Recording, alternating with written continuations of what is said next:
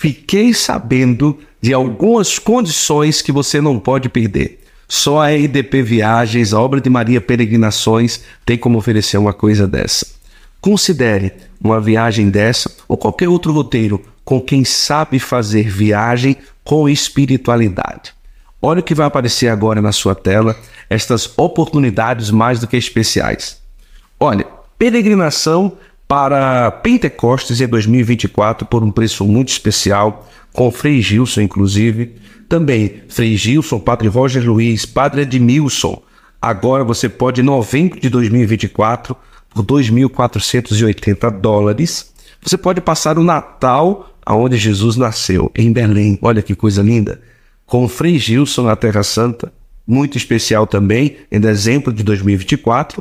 Agora, a peregrinação com Frei Gilson na Terra Santa em 2025, no valor de 10 mil reais, 25 parcelas de 400 reais. Olha só que maravilha. Aproveite, entre em contato, tá tudo aqui para você. Lembrando que agora em outubro tem o Congresso Internacional Mariano, que o Santo Flow vai estar lá também gravando o Santo Flow na estrada. Em novembro estaremos gravando, se Deus quiser, na Terra Santa. E você, escolha o seu roteiro. Saiba que, além de uma viagem de altíssima qualidade, você também vai fazer uma peregrinação, um momento de espiritualidade, de renovação da sua fé numa viagem dessa com a obra de Maria. Entre em contato, tá tudo aqui, WhatsApp, Instagram, fique à vontade e aproveite estas grandes oportunidades. Deus abençoe. Uma imagem nos lembra o sagrado, nos ajuda a recordar de Deus. Existem imagens que praticamente falam, expressam com seus detalhes algo especial. Assim, são as imagens do artesanato Costa. E neste tempo forte da Quaresma de São Miguel e próximo ao mês dos arcanjos, você pode ter na sua casa, paróquia ou grupo de oração imagens que te ajudem neste tempo de graça. Acesse o site ou Instagram e receba na sua casa imagens que te ajudarão a viver mais perto de Deus. Artesanato Costa, uma ponte entre o humano e o sagrado.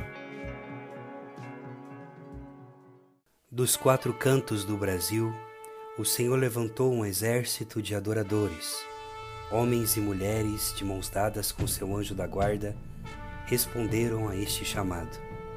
Dos dias 2 a 5 de novembro, na Canção Nova, acontecerá a segunda conferência de adoração em cura, onde os filhos eleitos e chamados estarão e entrarão no lugar secreto.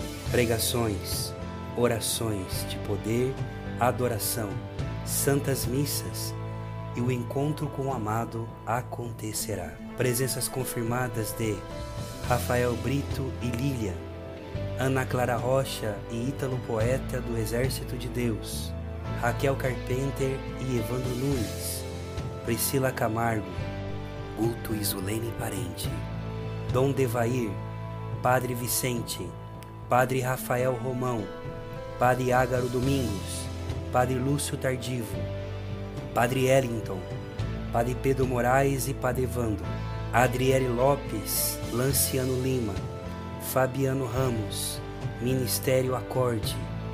O céu descerá na terra para te encontrar. Prepare-se, pois Jesus te espera no secreto. Faça agora a sua inscrição e garanta o seu lugar nesse evento que vai mudar a sua vida.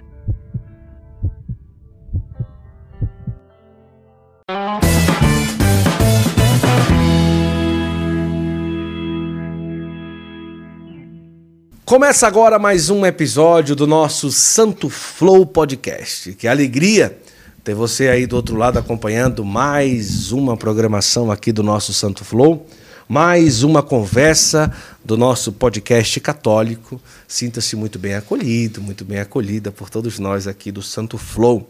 Começamos em nome da minha Biblioteca Católica, o maior clube de livros católicos do Brasil. Eu convido você a sentar aqui nessa mesa acompanhar conosco esse nosso episódio, essa nossa conversa de hoje. E já vai compartilhando, porque hoje nós temos um convidado muito especial aqui no nosso Santo Flow, tá bom? Então, vem com a gente, fique à vontade, sinta-se em casa na nossa conversa de hoje. Ele, sacerdote, faz um trabalho extraordinário. Inúmeros são os testemunhos que já escutamos de pessoas que acabam sendo tocadas pela força, pela graça de Deus, num maravilhoso trabalho de evangelização que ele realiza na paróquia por onde passa e também nas redes sociais e através dos meios de comunicação. Ele tem sempre estado aí presente com o seu apostolado, sempre com a intenção de levar a todos o descanso do coração, o caminho da cura, da libertação e da vivência perto de Deus. É com muita alegria que a gente recebe hoje aqui no nosso Santo Flow o Padre Anderson Guerra. Bença, Padre. Deus abençoe, Guto, Deus abençoe a família. Acompanha nessa programação especial, que esse dia seja um dia abençoado para você e você que vai estar escutando, participando e assistindo, que você possa aí beber um pouquinho dessa partilha que vamos ter aqui. Que alegria, que bom.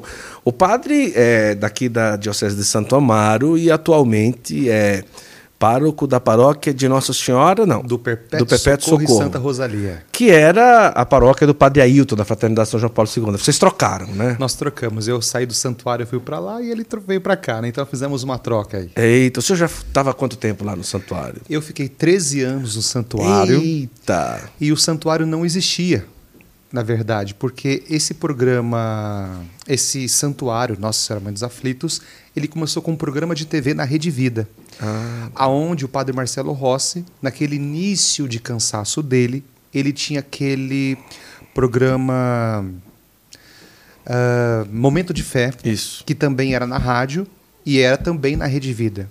E ele já estava bastante cansado, muito corrido, né? Tava naquela, já havia naquele cansaço inicial. E aí o Dom Fernando, na época, ele conversando com o Padre Marcelo, o Padre Marcelo falou, olha, procura uns padres, fazer um programa, coisa diferente, eu estou cansado, né? Eu vou ficar com a rádio e fazendo só o terço bizantino. E aí eu era padre novinho, estava na paróquia Santo Antônio, minha primeira paróquia como pároco, né? Sim. É, fiquei quatro meses na, na paróquia Sagrado Coração de Jesus, ali no Brooklyn. Depois já fui como administrador paroquial na paróquia Santo Antônio, atrás do shopping Interlar Interlagos. E comecei as missas de cura muito cedo, muito rápido, porque eu amo essa parte da missa de cura e libertação. Já tinha essa vivência? Já tinha essa vivência, padre, né? como jovem, tudo. Depois posso explicar um pouco melhor claro. sobre essa questão. E nós, então, começamos a fazer Sim. um programa na Rede Vida com esse tema Nossa Senhora Mãe dos Aflitos, porque procurávamos justamente um local, uma Nossa Senhora que tivesse esse tema dentro do Brasil, dentro de São Paulo, e não tinha. E Dom Fernando começou a procurar, encontrou um mini santuário lá em Pegarinhos, em Portugal. Então eu fui buscar essa imagem junto com o Cid da Ultrafarma, agradeço muito ao Cid da Ultrafarma, que ele encabeçou, nos ajudou sim, também nesse sim. projeto. E lá fomos buscar, conhecer a peregrinação, como que era, como que eram as procissões. Voltei com a imagem e começamos a fazer o programa é, na Rede Vida. E o pessoal começou a pedir um local para celebrar, para devoção. E Dom Fernando falou: o que, que nós vamos fazer? Inicialmente ele queria fazer uma igreja dentro do Santuário Mãe de Deus do Padre Marcelo, mas não ia dar muito certo uhum. essa questão, uma mini capela. Então procuramos na região um local que pudéssemos fazer isso, alugar um galpão. Mas era muito caro, onde tirar esse dinheiro inicial? Uhum.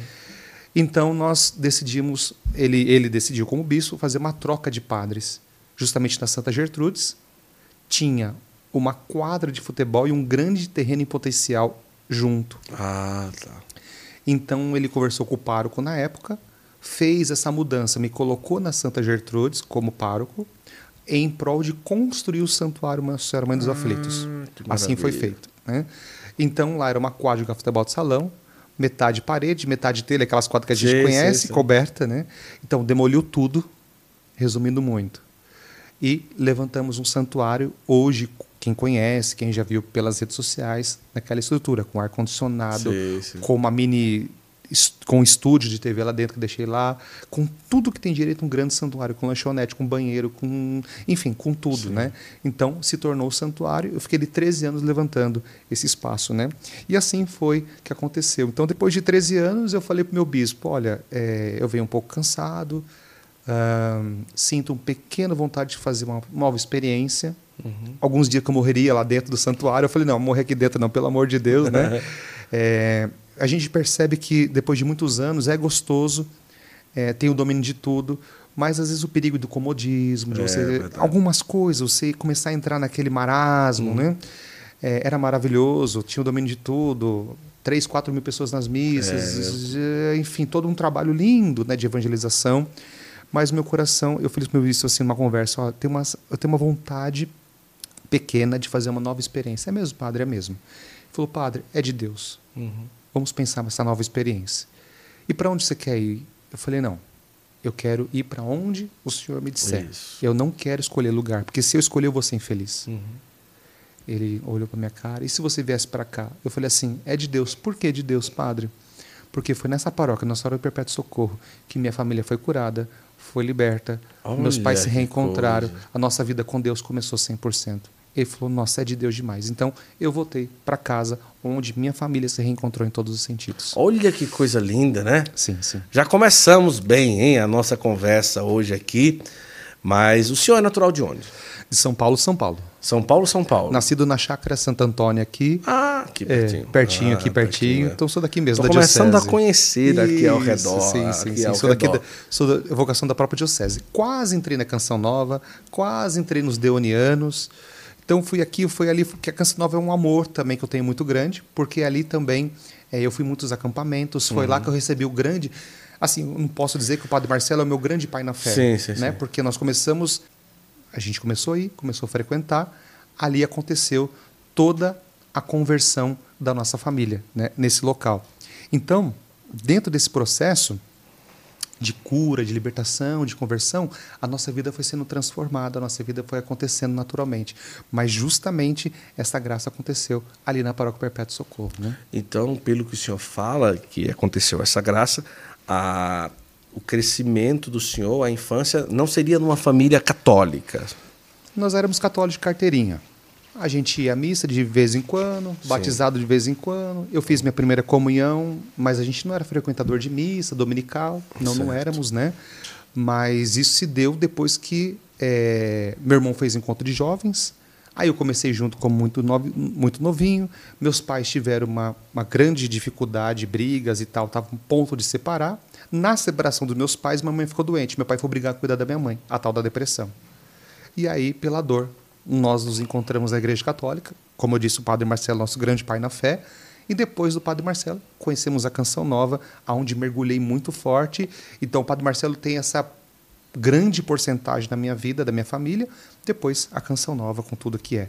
Por isso que procurei Canção Nova para ir no seminário, enfim.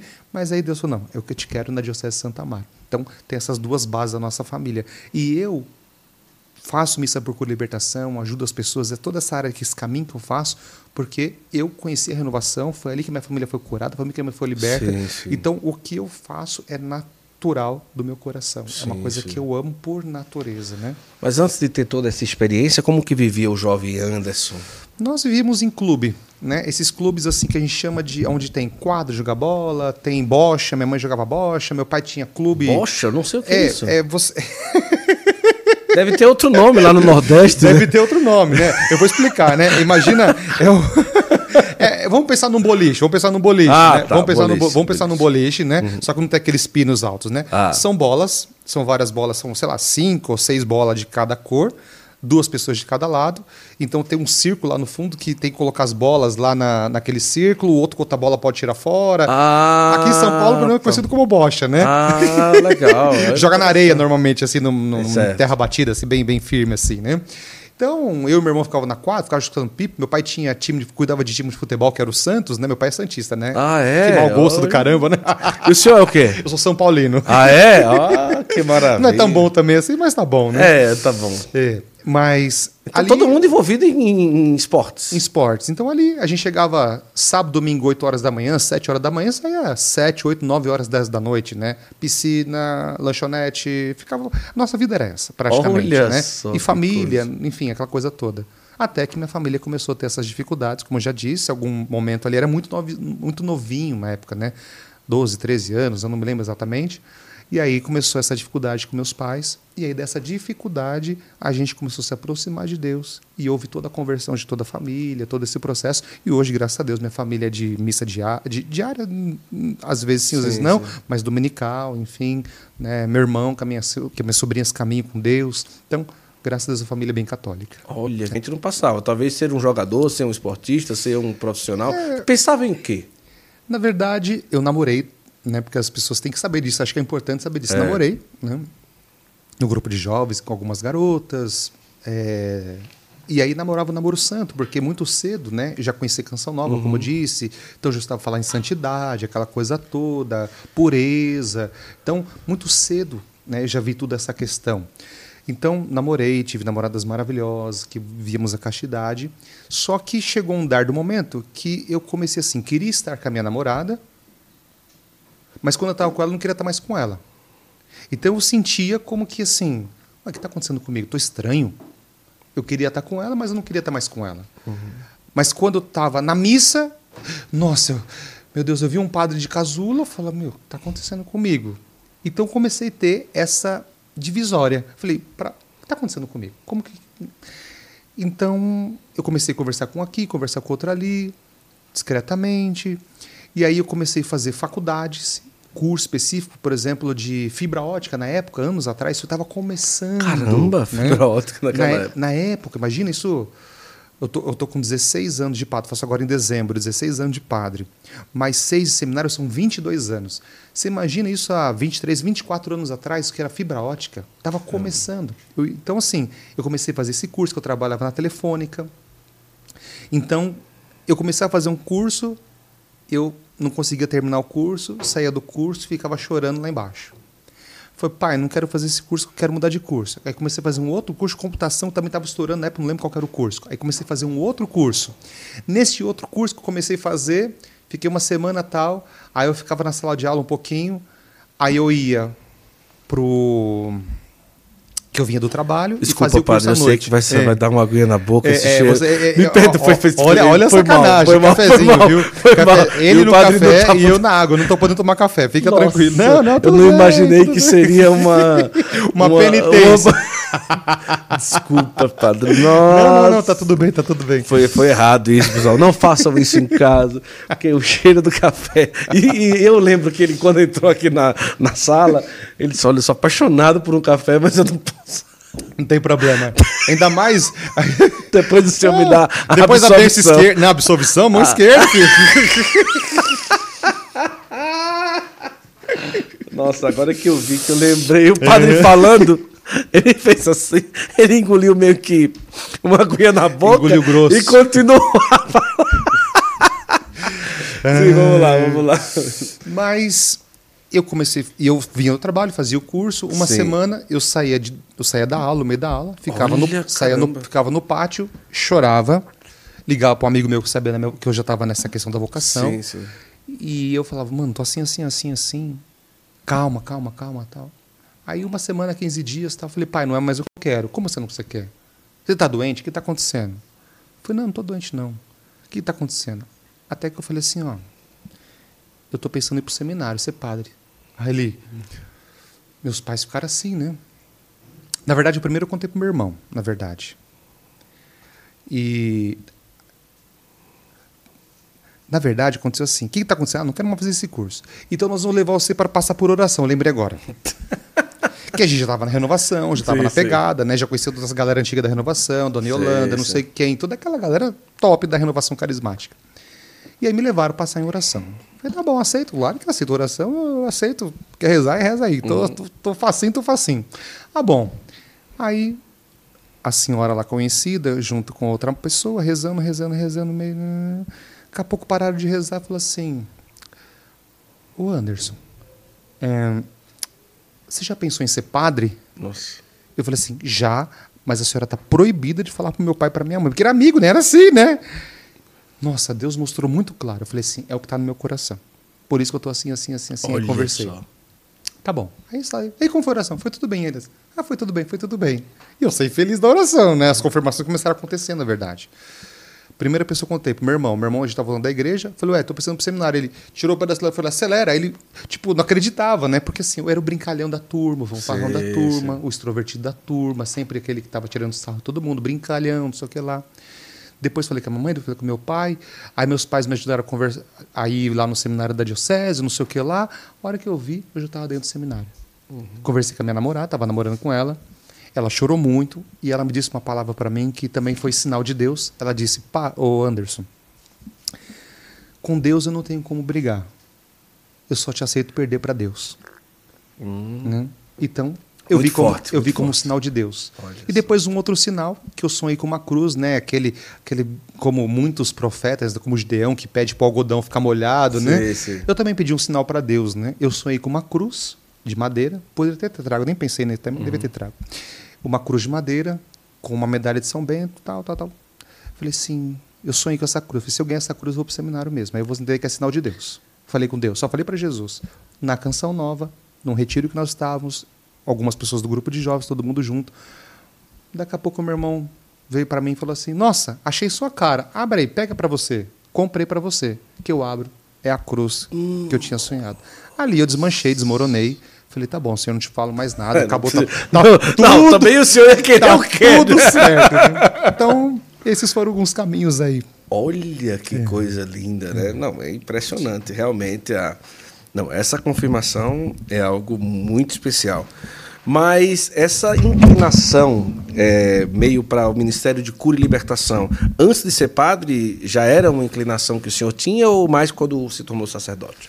Sempre foi uma inclinação, porque os caminhos que minha família traçou, como eu disse, desde o nosso encontro com Deus, foram com padres de cura e libertação. Certo.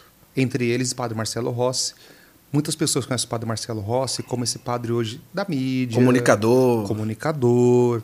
É... E ele é mesmo, uhum. né? Ele é tudo isso. Só que o padre Marcelo, é, inicial, nós o conhecemos. E eu participava da missa do padre, eu sei o que eu estou dizendo dele rezar por pessoas, dele pôr a mão e, rezar, e libertações, as manifestações da missa dele, as pessoas que ele rezava, as coisas que aconteciam, eu sei. Olha só. Né? Eu sei porque meus pais eram intercessores da equipe dele também. Então eu tenho plena ciência de quem é o Padre Marcelo. A potência que ele é de palavra de ciência. Ele põe você reza, ele fala a sua vida. Então eu sei da potência que é o Padre. É claro que depois o cansaço e tudo mais, né? Hoje rezar pelas pessoas ele não consegue mais também por tanta coisa, né? É, é um ministério, o Ministério de Libertação ele desgasta muito, ele ele ele é, ele, ele é um desgaste muito grande para quem vive esse Ministério com uhum. Libertação.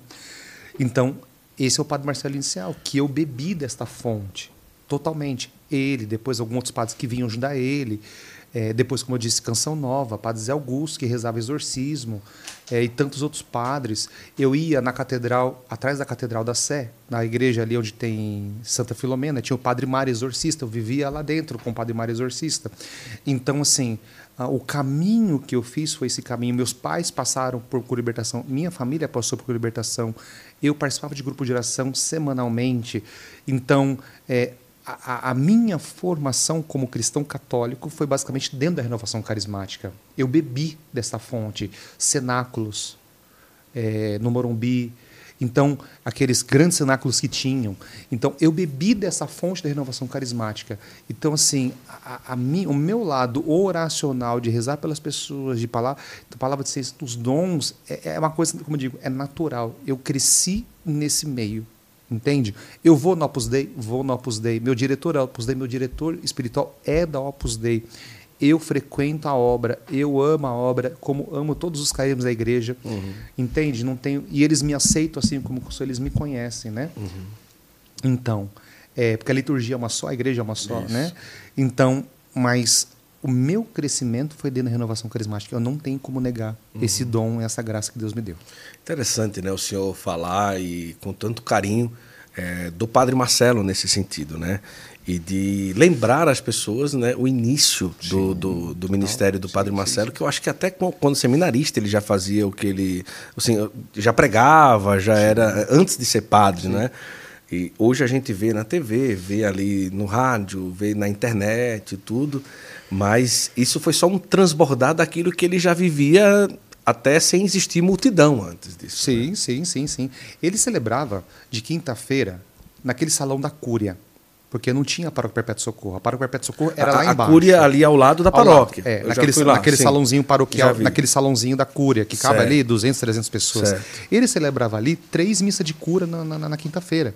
Três na quinta? Acho que não sei se era nove ou dez horas da manhã, três horas da tarde, sete horas da noite. Olha. Três missas de cura. Como consegue? O moço arrebentado? Então, assim, era uma loucura. Ele vivia essa vida. E a gente acompanhava. Entende? As palavras que eu vi, as coisas que eu vi acontecer, é uma coisa sobrenatural. Então, eu bebi do ministério do Padre. Né? Uhum. Claro, depois, como seminarista, eu fiz pastoral com o Padre Cláudio Dias, também fazia missa por cura e liberação, que é meu padrinho, tenho um amor por ele especial também. também. Então, então, eu vivi nesse meio. Eu bebi, eu rezava pelas pessoas como seminarista, eu acompanhei uhum. casos. Então, é, perseguição diabólica é grande, é você acaba sendo odiado por muitas pessoas, você tem que pregar a verdade, enfim, né, as pessoas rezam muito contra, então a batalha é muito grande. No santuário mesmo, quantas batalhas, quanto trabalho de colocar na porta da, da, da, do santuário, é, Exu Caveira lá. Então, quanta coisa, quanta coisa combateu espiritualmente, né? Quantas uhum. coisas, quantas doenças eu passei, quantas enfermidades eu tive. Então, assim, é, ah, o padre Anderson está aí na mídia, o padre Anderson aí cresceu, o padre Anderson aí sei lá, é famoso, está na canção nova. Sim. Ok, mas assim, mas o que eu sofri? É. E as doenças espirituais, e as batalhas. Quantas vezes eu celebrei missa sem estar com vontade, quantas vezes eu levantei da cama sem ter vontade. Uhum. É, então, quantas vezes, quantos retiros que eu comecei da Diocese de Santa Amaro, não tinha retiro, não tinha retiro na Diocese de Santa Amaro. Quando eu comecei o santuário, comecei a fazer retiro. Todo mês tinha retiro eu, Evandro Nunes, Inês Espudário, depois o Moisés Rocha veio, que é um grande irmão, são grandes amigos, uhum. grandes irmãos. Né? Uh, e entre depois outros tantos e tantos pregadores que estiveram conosco da Canção Nova, de tantos outros lugares do mundo inteiro, do Brasil inteiro. Então, é, a gente foi fazendo um retiro por mês. Né, o famoso Kairos, né, de domingo, né? Maravilha. Então, isso foi crescendo, isso foi crescendo. Então, as batalhas espirituais eram muito grandes, né? Então, é, o preço que se paga é isso, né? As madrugadas acordadas, as coisas que você vive, uhum. né? Então, é coisas assim grandiosas que se passaram. Mas eu não me arrependo de nada, não. Claro. Só me arrependo de não ser mais santo, né? Uhum. Que eu quero ser santo, né? quero ser mais santo, né? Eu vi que é difícil, aí eu criei um santo para mim. santo flow. Eu quero ser. Brincadeira, não tem nada a ver com isso. É, porque a gente vai descobrindo que o Ministério com Libertação. Verdade. Né, tanto quanto o exorcismo, por exemplo, né, o exorcismo, por exemplo, não é um sacramento, é um isso, sacramental. Isso. E quando você começa a estudar sobre exorcismo, quando você começa a estudar sobre co-libertação, então assim, eu posso ler uma oração de exorcismo sobre uma pessoa, uhum. mas o que faz que aquela oração tenha efeito? Não é a oração por si só, uhum. mas é a santidade do ministro, daquele, daquele que faz. A busca, né? É a santidade, né? Porque o sacramento ele acontece independente da santidade do sacerdote. Isso, isso. Então vamos entender aqui, você que está participando conosco, tem uma catequese, isso. isso é importante. Então, o sacramento ele vai acontecer independente se eu estou no pecado ou não, como padre. Uhum. Né? Ele vai acontecer, o sacramento vai acontecer. Agora, uma oração de cura e libertação, a oração de exorcismo que não são sacramentos, são sacramentais, uhum. ele só vai ter efeito se o ministro que faz estiver na santidade. Isso. Existe é todo um preparo, uma vivência. Um preparo, uma vivência, adoração, jejum, rosário, breviário, santa missa diária, né? intimidade com Deus. Então, precisa ter essa vida com Deus. Então, isso é muito custoso, porque não é um dia só. É todo dia, todo dia, é. todo dia, todo dia, todo dia. Então, é uma coisa que custa muito, é um ministério é. que custa muito. Né? Nós vamos falar sobre isso. Eu quero adentrar um pouco sobre isso também sobre toda essa trajetória do padre Anderson Guerra. Eu queria pedir o controle aqui. Eu acho que agora ficou quente. Eu, eu aumentei, eu estou começando a passar calor aqui. Eu estou achando que o padre também. Daqui a pouco, o padre já acostumado com o frio, né? Mas eu quero aproveitar, enquanto vem aí o controle, e falar para você da oportunidade que você tem de fazer parte do maior clube de livros do Brasil. Inclusive, agora nesse mês de setembro, a minha biblioteca católica está com, grande, com a grande movimentação é, no Brasil, que é a grande campanha Consagre-se. A Consagre-se é uma campanha muito especial que vai falar sobre é, a oportunidade que nós temos de fazer a nossa consagração pelo método é, de São Luís Grignon de Montfort, Tratado da Verdadeira Devoção. E você vai encontrar lá no Instagram, no site da minha Biblioteca Católica, tudo que você precisa para isso. Inclusive, nós trouxemos aqui um presente aqui para o Padre Anderson. Vamos Opa. ver aqui. É, vamos ver aí. Tem que abrir? Tem que abrir, pode abrir, você pode ficar à vontade.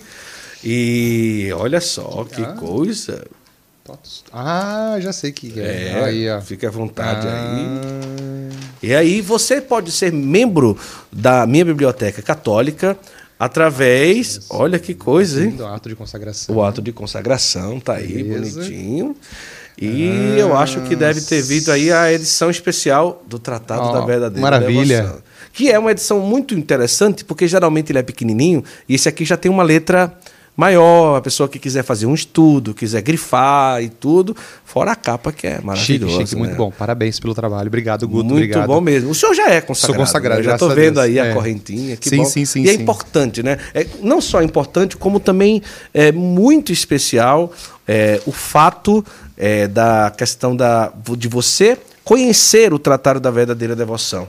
Tá? Então, você que está aí, você pode ser membro é, anual da Biblioteca Católica ou mensal. É muito simples. A assinatura anual você vai ter acesso ao box que recebe todo mês da minha Biblioteca Católica. Você vai ter acesso a uma área formativa exclusiva. Você vai ter também aí frete grátis no site. Vai ter acesso ao aplicativo Peregrino e também no mensal você vai ter a oportunidade, a oportunidade de é, também receber esse box todos os meses, ter acesso à área formativa. Tá aqui. O link está na descrição desse vídeo. Fique à vontade e aproveite essa oportunidade. Bonitinho, hein? Gostei, gostei, gostei. Gostou? Gostei. Lindo, lindo, lindo. Que bom. Então tá aí. Minha Biblioteca Católica, vai lá no link da descrição, seja membro do maior clube de livros do Brasil e receba esses tesouros todos os meses. Todos os meses um título diferente, super preparado para você receber aí na sua casa. Meu... Pense, uma assinatura que é. vale a pena. Meu irmão e minha cunhada, eles têm essa biblioteca católica, Olha eles, aí. eles são assinantes né, é anual, né? Que recebe é isso, todo mês. Recebe, todo mês, né? é. é. muito bom. Ela tá cheia a biblioteca Tá cheia lá. Né? São apaixonados. Nossa, agora chegou tal, agora chegou não sei o que lá. Não, chegou... é muito bom. Meu irmão agora tá lendo São Felipe Neri, apaixonado ah, Felipe Neri. São né? Felipe ah, Neri. demais. Ele é um santo maravilhoso, né? Não, é realmente então, muito extraordinário.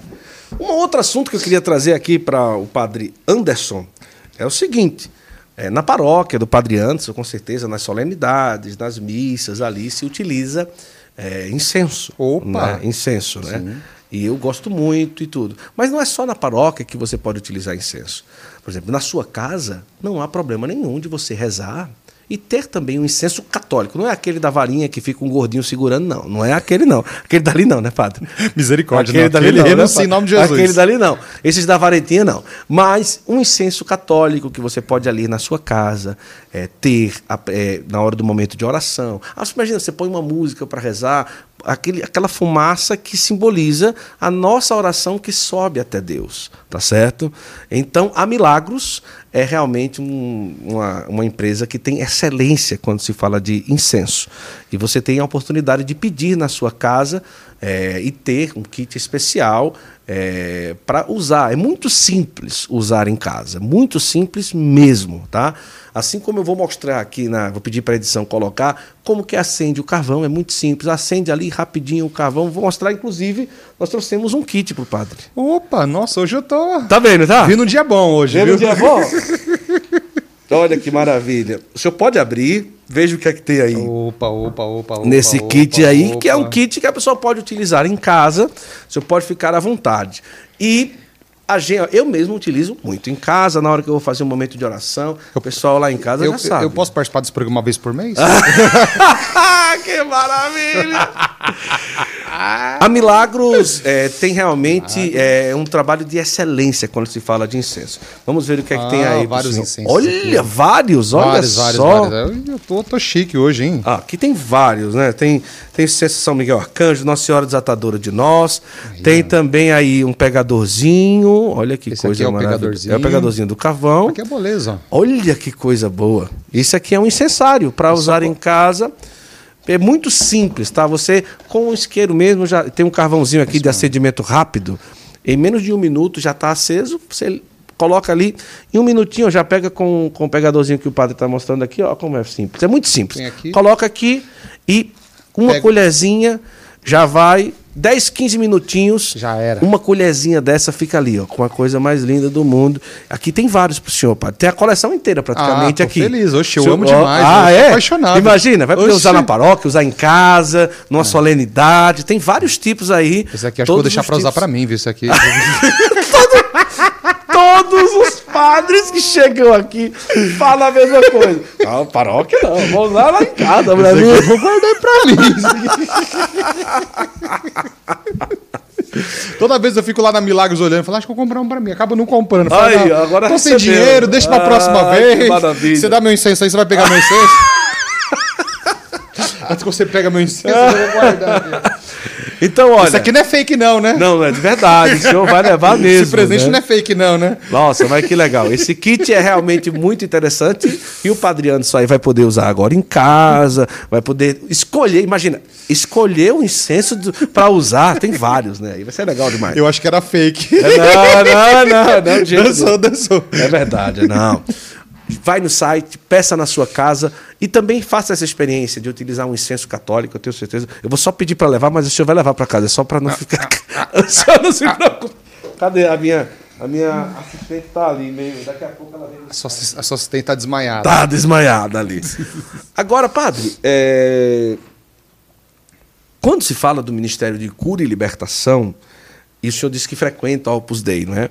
Às vezes não vem alguém e colocar numa balança de lado, mas Padre Opus Dei, assim, um caminho meio, sei lá, que conserva um pouco mais, a, a, não, é, não, é, tradicional, não sei o que e tudo, mas uma Opus Dei, a gente sabe como que é, mas missa por cura e libertação, isso meio que não existe, isso é meio que uma invenção, aquela coisa toda e tal. Mas Veio um padre aqui, o padre Fabrício, um grande abraço para ele, que deu uma explicação também muito boa em relação a isso. É, não é você é, simplesmente colocar um carimbo na missa.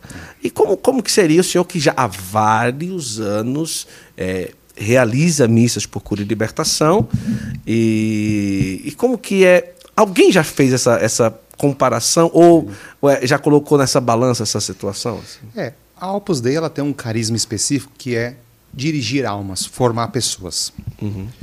E São José Maria Escrivá, que é um grande santo, um espetacular santo, que eu também sou muito apaixonado por ele, ele fala muito da santidade nas coisas do dia a dia. Sim.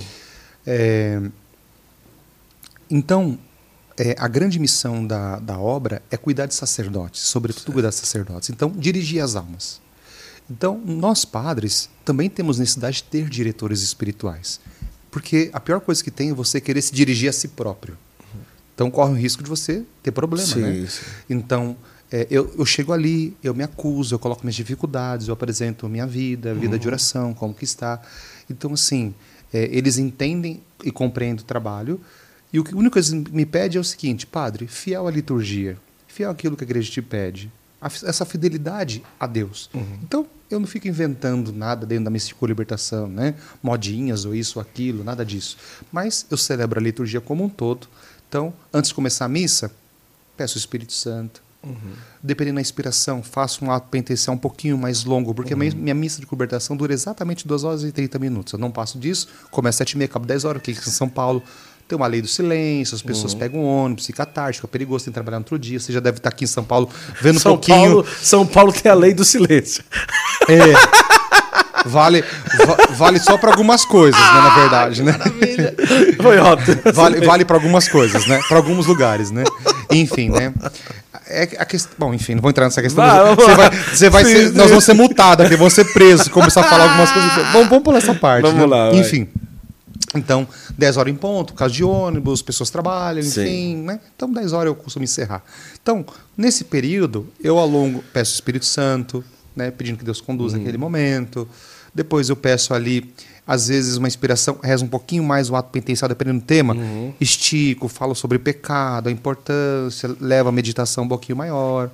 Enfim, e na pregação da palavra, normalmente no domingo, você dá missa de uma hora, uma hora e dez, uma hora e quinze, uma hora uhum. e cinco, cinquenta e cinco minutos, porque também não dá para ficar alongando muito. Então você. É. Ali na missa de domingo você prega 10, 15 minutos, 10, 15 minutos. Se você pregar 25 minutos, a missa vira uma hora e vinte, é. uma hora e meia, né? Então, respeitando as pessoas também, então procuro pregar um pouco mais rápido também, mas não rápido, mais breve, né? Um pouco mais enxuto o conteúdo. Na missa de cura eu tenho a oportunidade de pregar ali 40 minutos, 50 uhum. minutos e depois conduzir uma oração em cima do tema do dia. Uhum. Então, uma oração simples, né? Então, sei lá, se preguei sobre fé, então conduzo uma oração sobre fé. Uhum. Então, se preguei sobre a mulher lá, é, foi pego em flagrante adultério, eu prego sobre alguma a gente reza em cima, né, dessa questão do casamento, sei lá, alguma coisa assim. Então, e às vezes eu faço algumas campanhas oracionais porque acredito naquilo que está na palavra de Deus, uhum. né? Então, faço a campanha da cruz, faço o Cerco de Jericó que ficou muito famoso, né? Eu acabei estudando muito Cerco de Jericó, tem até um livro sobre o Cerco de Jericó, não quero nem falar aqui para tá fazendo propaganda nada não, disso, mas né? Fale, não, é pela Casa Nova né? não? Não é com a Maristela da ah, Ângelos, da, né? da Ângelos. Vamos é. lá, vamos lá. Não, mas é mais dentro, da, dentro do tema, né? Sim, sim. Então acabei estudando muito sobre Jericó, descobri que Jericó tinha dois muros, não era um muro só. Então descobri que lá dentro, por exemplo, de Jericó foi as tentações, fonte do profeta Eliseu. Então, é, ali você tem Zaqueu, ali em Jericó, porque é um lugar muito difícil, tem batalha espiritual. O pessoal faz, mas não sabe da batalha espiritual que tem dentro da campanha do Cerco de Jericó, porque uhum. não estuda Jericó. Por quê? Porque Jericó é um lugar onde as pessoas faziam o quê? Elas faziam sacrifício para os demônios, uhum. para ir dos pagãos de crianças, de pessoas. Então, Jericó, quando você faz ser Jericó, por que é tão difícil? Por que a batalha é tão grande? Lógico, é um lugar onde se sacrificava ídolos pagãos. Então é um lugar de cura, um lugar de libertação, um lugar de milagre, um lugar de encontro com Deus, um lugar de tentação, porque é o lugar das tentações de Jesus, é Jericó. Então as pessoas às vezes falam Jericó, não estou julgando ninguém, mas eles fazem, mas não sabem o que está por trás da espiritualidade. Então eu acho importante as pessoas fazerem campanhas, mas desde que elas saibam o que estão fazendo. Porque senão você arrebenta quem está com você, todo mundo está é à volta. Verdade. Então, justamente o Ministério com Libertação, a gente falava da, sim, da renovação. Sim. Então, assim, você tem que ter uma espiritualidade muito profunda. Então, a Opus Dei me forma, eu participo dos círculos, ela me ajuda a crescer na fé, na minha espiritualidade, de tal forma que eu fico bem para poder enfrentar também o dia a dia da cura e libertação. Uhum. Né? Então, porque as pessoas podem pensar que eu oro, porque eu sou da renovação carismática, oro em línguas 24 horas por dia. Uhum. Não, não é, não é assim. Né? Então, tem hora que você está orando, tem hora que você não está orando. Então, mas o que, que eu faço todos os dias? Ah, adoração, terço, enfim, missa. Então, essa parte que é importante dessa base. Então, a espiritualidade ela precisa ter tão alicerçada quando você entrar numa batalha espiritual, numa campanha nacional, você tem como entrar e sair dela. Sim. Né? Quaresma São Miguel, você faz a Quaresma São Miguel, beleza. Mas uma das mais difíceis é a Quaresma São Miguel Arcanjo, eu vejo quando você faz sobretudo publicamente. Por quê? Quando você trabalha com o Miguel Arcanjo, ele desenterra tudo que está errado. É. Ele joga para fora. E eu já fiz quaresma, São Miguel, quaresma, São Miguel, quaresma, São Miguel, quaresma, São Miguel, quaresma. Quando eu digo pior, não é no sentido negativo. Sim, sim, né? Sim. Mas assim, de mais batalha. O santuário virou dos avessos. Era briga, todo mundo. Virou dos avessos o santuário. Mas tudo que estava escondido veio para fora. Pessoas, coisas, situações. Olha. Então, quando se faz uma campanha de oração, a gente precisa pensar: né? foi rezado ou é, é para encher? Uhum. É porque é moda, né? Ou porque é moda. Então, esse é o meu grande medo hoje. Né? Então, as pessoas vão lá, rezam, alguém manifesta, vai embora e deixa o problema para o outro. Então, esse é um problemático que se enfrenta muito hoje, essa grande problemática. Então, assim, as pessoas me pedem muito, pai, vem saber a cirurgia aqui, vem. Eu penso, meu Deus, será que a pessoa rezou? E tem hora que eu não sinto que tem que estar naquele lugar. Hum. Então eu não vou. Não, não vou. Eu não sinto que é de Deus estar ali. Então, porque eu sei que quando eu entrar no Cerco de Jericó, eu sei onde eu estou entrando espiritualmente falando. É bíblico. Uhum. Eu sei onde eu estou pisando. Então, claro que assim, hoje eu tenho maturidade de 16 anos de padre. É pouco? Ainda é pouco, não é muito. Mas já é um bom caminho. Padre uhum. mais jovem, então claro que você não tem toda essa noção. Sabe, mas não sabe. Tem noção, mas não tem noção do perigo. Quando você é jovem, você é mais impetuoso, você vai, né? Você uhum. sabe disso, né, Guto? Quando a gente é mais jovem, a gente vai em é todos os sentidos, né? É no casamento, aqui, ali. Depois, quando você amadurece, você fica um pouco mais. Opa, será que eu estou fazendo certo? Uhum. Então, essa espiritualidade da renovação carismática, ao mesmo tempo que Opus Dei, que eles nunca me condenaram, muito pelo contrário, né? Sempre me pegaram no colo, sempre. Olha, a única coisa que me pediram, padre, vida de santidade. Faça o que Deus te pede. Né? Uhum. Enfim, então, eu sempre busquei levar esse caminho é, ao longo do meu sacerdócio, né? Então, tanto é que eu nunca tive problemas assim, né? Uhum. Então, tive problema de inveja, de ciúmes, que todo mundo passa, porque cresceu muito, porque o santuário é muito grande, porque isso, porque aquilo. É. Isso todo mundo passa, né? Acho que você deve estar aí também, né? Com tanta gente que acompanha, que vê seu programa. Normal. Passa essas situações. É. Mas o importante é que, assim, estou com Deus, estou fazendo vontade de Deus, meu diretor está me acompanhando, eu procuro participar das formações, estou em obediência com o meu bispo, né? com Dom Fernando, sempre diz, Dom Fernando faz isso, isso, isso. Quando vou para a missão, posso ir para a missão, é isso, isso, isso, isso. Uhum. Agora com Dom José Negre, Dom José, posso fazer isso, isso, tem missão assim, assim, posso para tal lugar, posso para tal país, posso, vou ter pregação aqui, o senhor está tá de acordo, faço missa por cura, tudo bem para o senhor. Né? Então, uma das coisas mais bonitas que eu vi acontecer é, Dom José, quando chegou na diocese, ele gosta muito de confissão, Dom José Negre, uhum. nosso bispo. E eu me lembro quando chegou na diocese, ele sabia que eu dava missa de cura e libertação, ele queria conhecer as paróquias. E, a, e eu faço segunda-feira, mantenho. Sim. Né? Desde o primeiro dia de padre, eu faço missa de cura na segunda-feira. Porque ninguém fazia, eu falei, ah, vou fazer na segunda-feira para não dar choque com ninguém. Sim. E aí, algumas segundas-feiras, ele foi atender confissão lá no santuário, durante Olha as minhas isso. missas de cura. Eu fiquei gelado. Eu falei, meu bispo atendendo confissão. falei, agora complicou a minha vida, né? mas entre outros padres amigos também, e eles me disseram, né, olha, as conversões, a mudança de vida, porque eu nunca preguei light, né? Uhum. É, até pregava até muito radicalmente falando, né? Uma época também não tinha filmagem, não tinha filmadora, que você podia falar mais livre as coisas. Hoje é tudo muito delicado, né? Para você é. falar um tema, né? Algumas temáticas assim. Hoje é processo, é isso, é aquilo. Então é muito mais delicado. Então hoje tem que ser muito mais inteligente. Eu anos atrás, quando não tinha nada gravado, nossa, se fosse gravado, eu já teria sido preso, processo mil, né? Então, assim, era muito mais boca solta, né? uhum. né?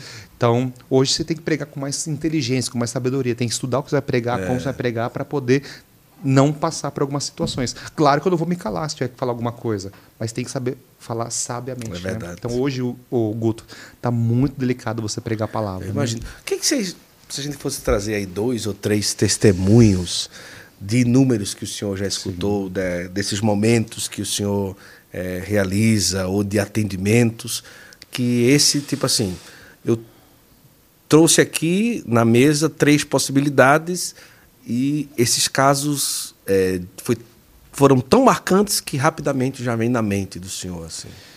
Teve uma vez no santuário que eu estava andando com o Santíssimo Sacramento e uma pessoa de cadeira de roda e Jesus falava, vai até ela e pede para ela andar. Eu falei, não, Jesus, mas é uma loucura isso. E então eu fui até ela com Jesus, voltei com Jesus, peguei na mão dela e falei assim: levanta em nome de Jesus. Ela pegou na minha mão, levantou e saiu andando. Nossa. É, então isso marcou bastante, foi uma das coisas que marcou bastante. É, como seminarista, eu era seminarista, já ajudava grupo de oração quando uhum. podia, férias, aquela coisa toda. Então eu fiz uma pregação depois da pregação, a mulher falou assim: Você podia rezar por ela que ela é surda? Eu falei assim: Meu Deus, e agora? Eu preguei que Jesus pode fazer tudo, meu Deus, né? Falei, tá bom. Aí chamei ela perto do sacrário, eu mais um rapaz, começamos a rezar, rezar, rezar, rezar, rezar. E aí? Hum, rezamos, rezamos, Senhor. Aí daqui a pouco eu falei: Tá escutando? Ela falou: Tô, tô escutando. A Nossa. pessoa voltou a escutar. Né? Nossa. É. E depois teve casos de libertação, assim, casos de libertação assim bem sobrenatural, cura de câncer, uhum. muitas, muitas, muitas Muitos milagres, pessoas engravidaram, né? Depois, unção dos enfermos que dei e rezei pela pessoa que a criança tinha defeito, comprovado pela medicina, e a criança é, nasceu sem nenhum defeito depois da oração, da bênção, uhum. né? Nasceu perfeita. Uh, teve um caso de colibertação que eu atendi. É, eu fui viajar para um, um, outro estado, pregar um retiro junto com o Irônio Espudário. E eu ia ficar numa casa, eu disse, olha, não, mas eu não vou ficar nessa casa. Eu não sentia que eu tinha que ficar naquela casa. Eu falei, onde o Urani vai ficar? Ah, numa casa assim, assim. Tem lugar nem que eu durma no chão? Que eu sou muito tranquilo. Uhum. Tem, tem sim. E fui. Só que a família ficou meio chateada. Falei, fala, diga o seguinte, que no domingo de manhã eu vou lá tomar um café, a gente toma um café, abençoa a casa. Tá bom, foi. E a minha primeira pregação era eu, de manhã, no domingo. Então fui tomar um café com essa família. E aí a gente conversando tal. Ah, padre, irmãs gêmeas, as meninas irmãs gêmeas, e falaram assim: é, elas estão com dificuldade, não conseguem arrumar namorado, não conseguem nada. Podia fazer uma oração, conversar um pouco com elas? Eu falei, ah, mas sozinho no quarto com elas, não, né? Ah, não, mas tem um senhor da renovação carismática aqui, do grupo de oração, ele pode acompanhar o senhor. falei, tá bom, vamos junto. Entramos num quarto, começamos a conversar. Ah, tal. Aí falaram de maldição na família por causa de herança. Falei, ah, vamos rezar, pedindo que Deus liberte e tal, né? Aí pus a mão comecei a rezar por elas. Aí o demônio se manifestou numa delas. Falei, meu Deus. Aí comecei a rezar. A hora que eu percebo o demônio saia dessa, ia para essa, saia dessa, ia para essa. Era uma coisa sobrenatural. Sobrenatural assim.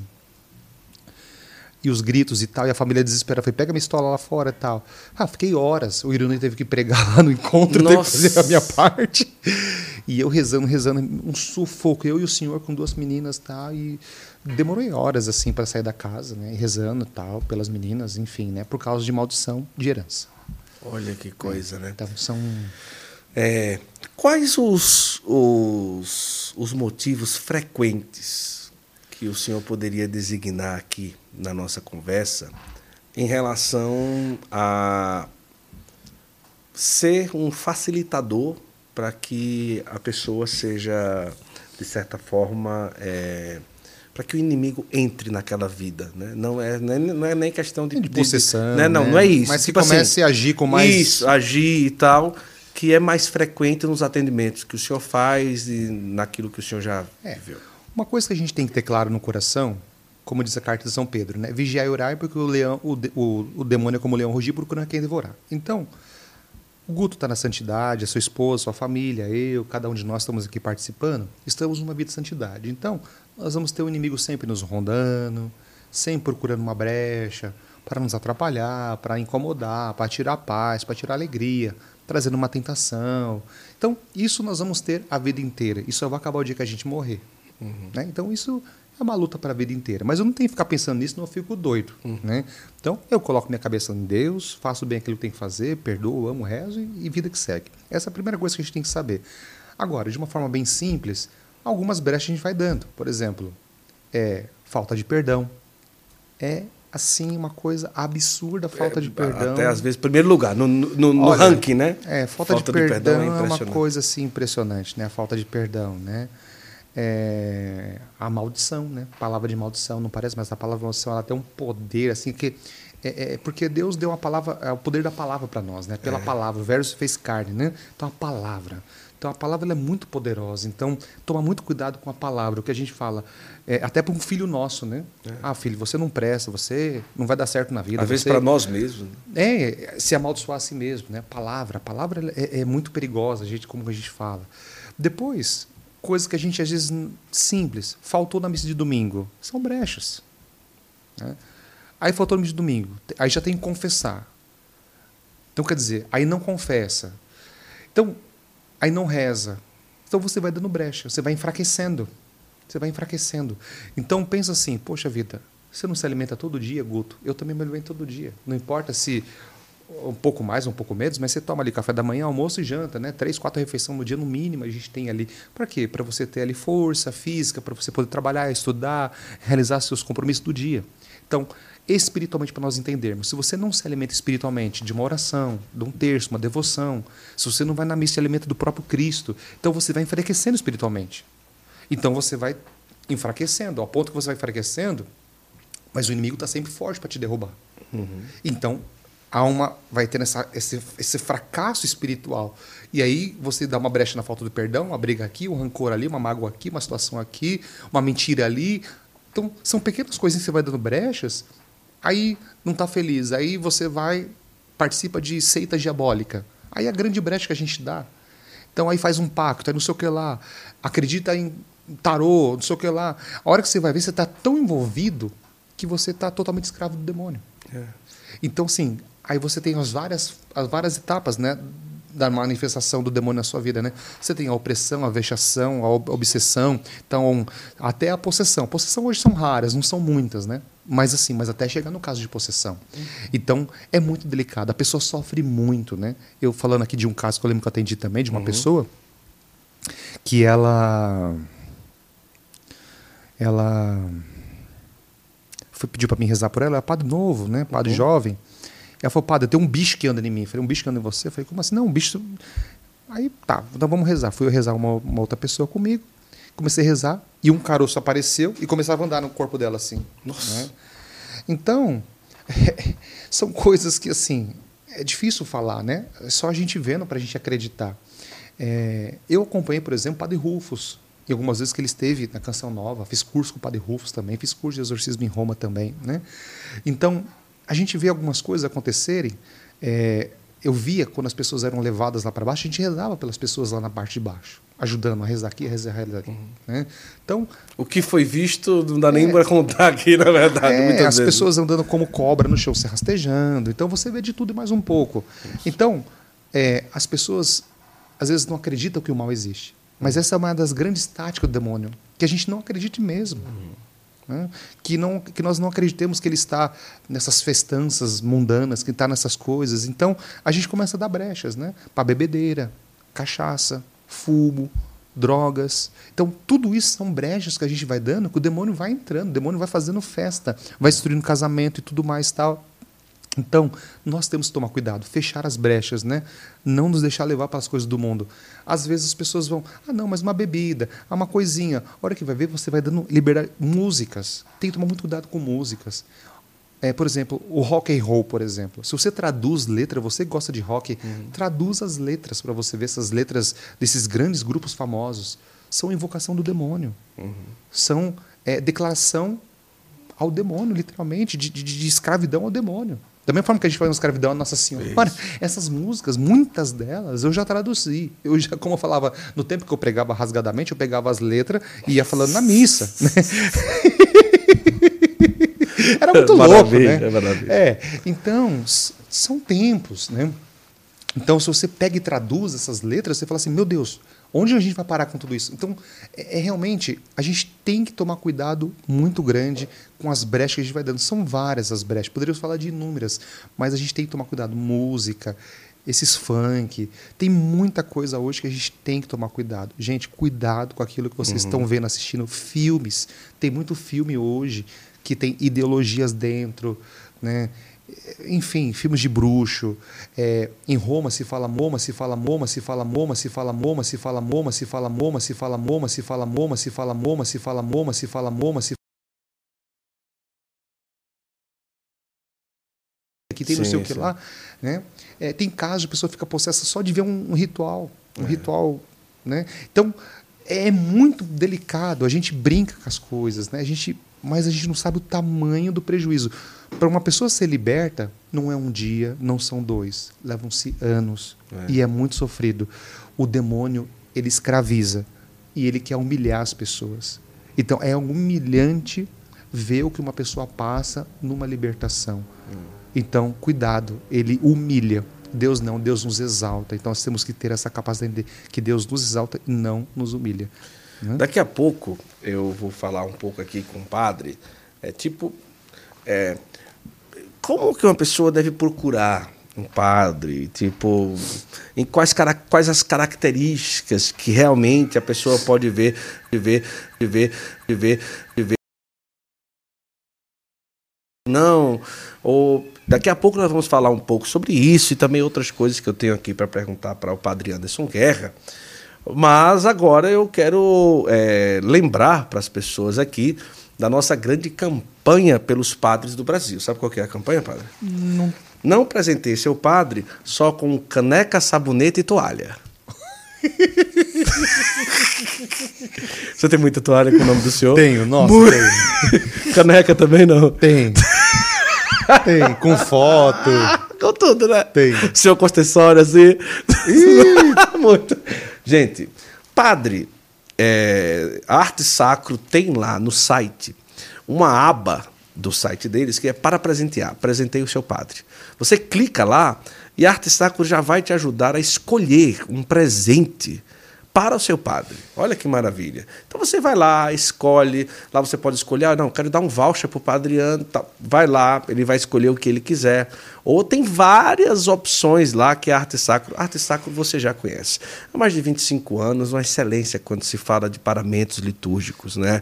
Os padres já conhecem a Arte Sacro, aquilo que é com muita qualidade, com muito zelo, né? Papas já utilizaram é, paramentos da, da arte sacro. Inclusive, o serviço que a arte sacro tem, por exemplo, ah, vai ser o jubileu de uma diocese, uma festa especial na paróquia, ordenação de vários padres ou de um só, é, casulas personalizadas. A arte sacro faz esse trabalho também e com muita maestria. Então você tem a oportunidade de conhecer Balneário Camboriú, Santa Catarina tem loja lá, São Paulo tem loja da arte sacro, Recife tem loja da arte sacro, e você tem a oportunidade de você que é leigo, também presentear o seu padre, às vezes, aniversário do sacerdote. Gente, não dá caneca, não. Não dá toalha, não. Se junta. Muda um pouquinho o repertório, né, padre? Né? Ah, Os padres não podem falar, não. Deixa a gente falar, né, padre? Gostei desse tema. Gostou? Hashtag fica a dica.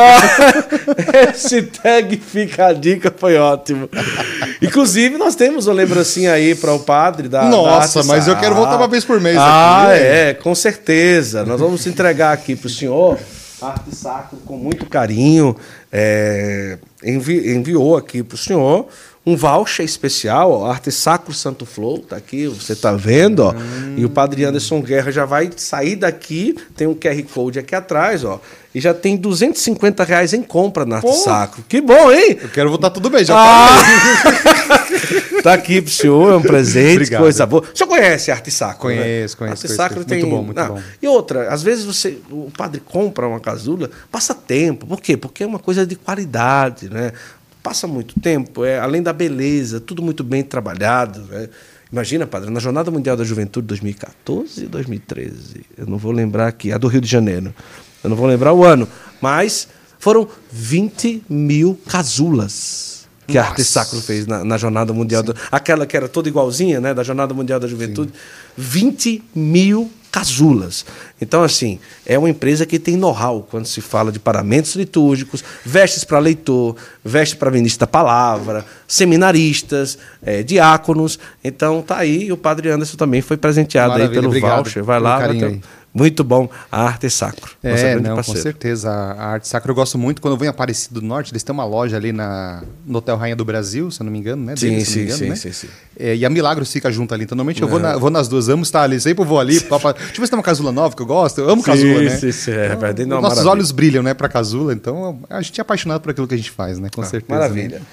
E agora eu trouxe um companheiro para o senhor. Ai, ai, ai. Que já é companheiro também, com Sim. certeza, mas de uma forma especial. O senhor vai é, em casa, no escritório, no quarto, seja onde o senhor quiser. Nós vamos é, simbolizar de certa forma, né? Eu costumo dizer que o, o artesanato Costa é, produz imagens que nos ajudam a rezar. Essa mesmo que está aqui por trás de mim é uma imagem Nossa, belíssima Deus, que ajuda muito a rezar. Então, você que está em casa, é, conheça o trabalho do artesanato Costa, porque é um trabalho que muito bem detalhado. Eu fui lá na fábrica, tudo pintado à mão. É uma coisa mesmo. muito bem. O senhor já foi lá também, é né? Impressionante. É uma sim, coisa sim, muito Pessoal bem. maravilhoso ali. É. é. São pessoas maravilhosas e que fazem um trabalho com muito amor. Então, para acompanhar em todo esse combate espiritual constante do ministério do Padre Anderson, ele vai levar para casa aí ou para o escritório, para onde ele quiser. Ah, ah é, vai. Não brinca. É sim, é sério? e é de verdade. Então, não, é só, não é só cenográfico, não. Então, nesse mês de São Miguel, você pode aí também ter na sua casa, é, pode ser um desse tamanho aqui, um desse, ou pode ser esse que a gente agora vai presentear. Senhor Meu Padre, Deus com muita alegria, o artesanato Costa é, mandou para o senhor aí e é do senhor, Miguel. Pode, esse Deus. pode ficar aí do lado do senhor. Nossa, aí eu apaixonei. Pode levar. Aí eu... Olha aí, São aí Miguel... o coração balançou agora. Ah.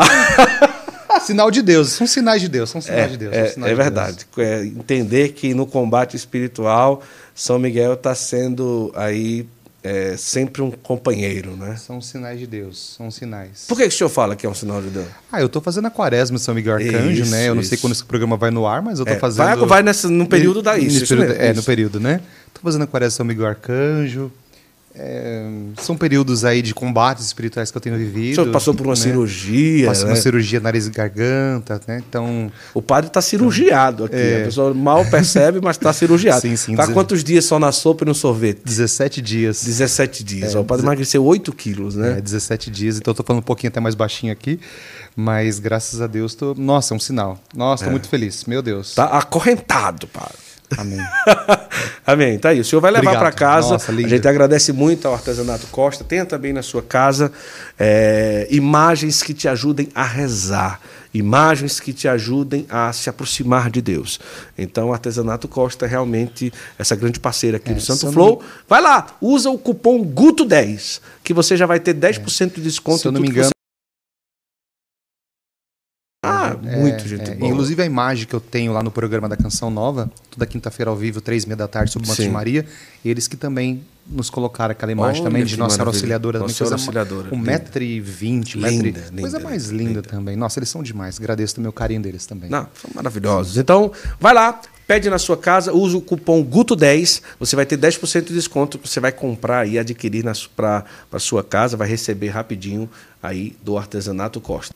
Existe o perigo da pessoa, qualquer coisa, demonizar, existe também o perigo da pessoa olhar para uma situação e fazer pouco caso. Né? Então, uma pessoa que ou passa por isso, ou alguém da família passa por isso, né? em, em que momento que a gente pode pensar que a pessoa deve procurar? Né? Qual seria, não é nem o limite, mas a linha divisória entre um possível histerismo ou problema psicológico ou uma possibilidade de algum problema espiritual. Né? É, nós temos os dons. Entre tantos dons, o discernimento dos espíritos, que todo crismando tem. Todo católico deveria ser crismado, tem esse dom. É, dentro dos, dos dons carismáticos que nós temos, dentro dos dons né, do crisma que a gente tem. Uh, então, um cristão que participa de missa, tudo. Então, como que a gente trabalha? É como um médico, para você entender muito, muito de forma simples. Quando você vai ao médico, que você está com uma dor aqui, ou aqui, ou uhum. aqui, não importa, você chega no médico e fala: Olha, eu estou com uma dor aqui. Ele vai perguntar: O que você está sentindo exatamente? É uma dor mais fora, é lá dentro? Te falta ar, não te falta ar? É... Quanto tempo você está com essa dor? Você fez algum exercício, você caiu, você bateu. Sim. O médico ele vai fazer uma vistoria, né? Ele vai fazer uma, um bate-papo com você uhum. para entender de onde vem essa dor. Já tomou remédio? Não passou? Tomei para dor, não passou. Ah, que remédio você tomou? Tomei isso. Ah, esse remédio é fraco. Toma um remédio mais forte. Então, vamos fazer um exame. Então, o que você está sentindo? Então, vai precisar fazer um exame mais aprofundado? Ou só um remédio vai resolver? Ou um exercício? Ou um alongamento? Uma fisioterapia? O que, que vai resolver a vida dessa pessoa? O especialista. Então, eu sou o clínico geral. Não, então vamos falar com o especialista. Isso. Então aí você vai para um especialista daquela área. Ele te dá uma guia e te indica um especialista naquela área. De repente pode ser coração, não sei, pode ser uma coisa assim, uma veia entupida, uma dor sentindo. Uhum. E, estudar o que está acontecendo naquela dor. Então vai ser estudado e dentro do estudo vai entender se precisa de uma cirurgia, Sim. ou só um tratamento com remédio, ou só uma fisioterapia. Dentro da colibertação, é a mesma coisa, sobretudo a libertação. Então, a pessoa começou a ter sintomas estranhos. Sei lá, passando mal, tendo desmaio, é, surto. Ouvindo alguma coisa. Ouvindo, ou desmaiando, ou na missa, de repente tá numa missa, começa a gritar do nada. Sintomas. Algum, começa a ter algumas coisas ali. Então, tá, o que está acontecendo? Vamos procurar um padre aí de libertação ou intercessão de algum padre. Bom, então, quando a pessoa chega, a gente começa a bater um papo. Bom, você é católico? Sou. Sempre foi católico? Sim. Sempre foi católico? Não. Há quanto tempo você é católico? Ah, faz dois anos, faz três anos, faz dez anos. Tá, antes que você era? Ah, eu era espírita. Opa. Uhum. Né? Ah, eu era do canoblé, eu era não sei o que lá, eu era não sei o que lá, eu era. Né? Então, você começa a estudar o contexto da vida da pessoa espiritual. Uhum. Então, você começa a fazer um estudo. Você começa a fazer um estudo, uma análise para você entender o processo que ela caminhou. Então, assim, tá, eu sou católica, mas minha mãe me levava no centro. Uhum. Mas eu nunca fui sozinho, mas minha mãe me levava. Mas você é batizado? Sou. Quando você foi batizado? Não, era bebê. Opa, beleza, você é batizado? Então, beleza, porque ser batizado quando bebê te protege e te livra de. Sim. Você está selado pelo sangue do cordeiro. Uhum. Né? Então é uma proteção de Deus que você tem. Você foi livre espontânea vontade? Não, mas foi feito um trabalho. Então tá bom, mas eu não queria. Então você vai estudando a vida da pessoa até você entender o que está acontecendo. Se tem um problema espiritual ou se não tem um problema espiritual. Uhum. Se é humano ou se não é humano. Entende? Por exemplo, estou é, atendendo um casal, agora há pouco tempo, pediram ajuda, que eram católicos, tudo bonitinho, passaram muita dificuldade, abandonaram a igreja, se aproximaram é, do ocultismo, uhum. bravo, e dentro desse ocultismo começaram a participar, mergulhar ali de cabeça, chegou a um estado muito delicado, até não, não, aqui deu, viram que o negócio era ruim, pularam fora, só que a vida deles ia bem até aqui. Uhum. Quando eles pularam fora, a vida deles virou desavesso, perdeu dinheiro, perdeu isso, perdeu uhum. aquilo, perdeu casa, perdeu tudo. Então você vê que tem, opa, aqui está a chave da virada. Uhum. Então você fala, opa, aqui tem um problema. Então você estuda a vida da pessoa, você vai né, tentar entender o que está acontecendo para você chegar. Se é um problema de cura de geração, se é um problema é, é, árvore genealógica, você faz aquela, né, todo aquele estudo. Uhum. Então aí você vai discernir para ver se é uma maldição, o que, que aconteceu. Então, você vai rezar direcionado, por exemplo. É, atendi um rapaz há muitos anos atrás que ele brigou com uma bruxa e xingou, e ela falou assim: Você vai morrer seco. Uhum. Então, trouxeram esse rapaz para me rezar por ele. E eu começava a rezar por ele, e começava a rir. Mas não era, não era zombarias, não era, ele não manifestava. Falei, você está rindo? Eu parava, tipo, ele ria engraçado assim, né? Você está rindo? Ah, padre, porque eu não acredito. Não acredito no quê? Ah, que foi isso, é uma doença que eu tenho, padre. Mas o que o médico disse? Não, o médico, o médico disse que não Sim. tem nada a ver. Eu falei, então, vamos rezar, você vai ficar bom. Não, padre, eu não acredito. rezei umas duas, três vezes, ele não acreditava e não voltou nunca mais. Não sei que fim que deu. Então, essas coisas pegam. Mas ele não acreditava. É. Tive outro caso de uma mulher casada que uma outra mulher queria, queria roubar o esposo dela, Sim. a mulher também era do mal também. Jogou a maldição, disse que a mulher ia secar o pé dela e a perna até aqui, o joelho, já estava seco, que nem pele de cobra, secando. Olha. Nós começamos a rezar, rezar, rezar, água benta todo dia, olha para água benta, tal, tal, tal, e voltou ao normal. A mulher foi livre dessa maldição. Então, tem pessoas que acreditam, outras que não acreditam. Você entender qual que é a raiz do problema, qual que é a raiz. Então, assim, ah, pá, meu marido quando bebe, parece ter um demônio dentro dele. Uhum. Falei, eu também, se eu beber uma caixa de verde como seu marido bebe, eu também vou ter demônio também. é verdade, é verdade, é verdade. É. Se eu fumar um baseado, não vou reconhecer o padre Anderson. É. Foi uma carreira aqui, quem é o padre? É. Não estou reconhecendo. Então, são situações que a gente tem que entender. Né? Então, há muitos anos atrás, acordo. Uh... Ah, padre, você tem que ir lá em casa que tem uma mulher. Ah, tem uma. Ah, se será filha, quem quer, estava uhum. possessa. Eu falei, eu, duas horas da manhã, vou entrar num carro, vou. Tô louco da cabeça? Falei, ó, tem... joguei pela janela, tem que água benta, você vai lá, amanhã você traz ela que eu rezo por ela aqui, aqui na paróquia. Foram embora. Fui na capela, fiquei rezando pela pessoa e tal. Daqui a pouco voltou e só escuto os urros lá fora. Eu olho pela janela até arrepiava, assim. Trouxeram a pessoa, jogaram na porta da minha casa para rezar pela pessoa. Nossa! De madrugada. Tinha um outro padre em casa, padre Rafael. Falei, padre, sozinho eu não vou sair. Você sai comigo? é, perigoso sair assim, né? Sim, sim. sim. Aí, bora, vamos descer lá junto. Aí, no caso feio, rezando, as vizinhas olhando, abrindo janela.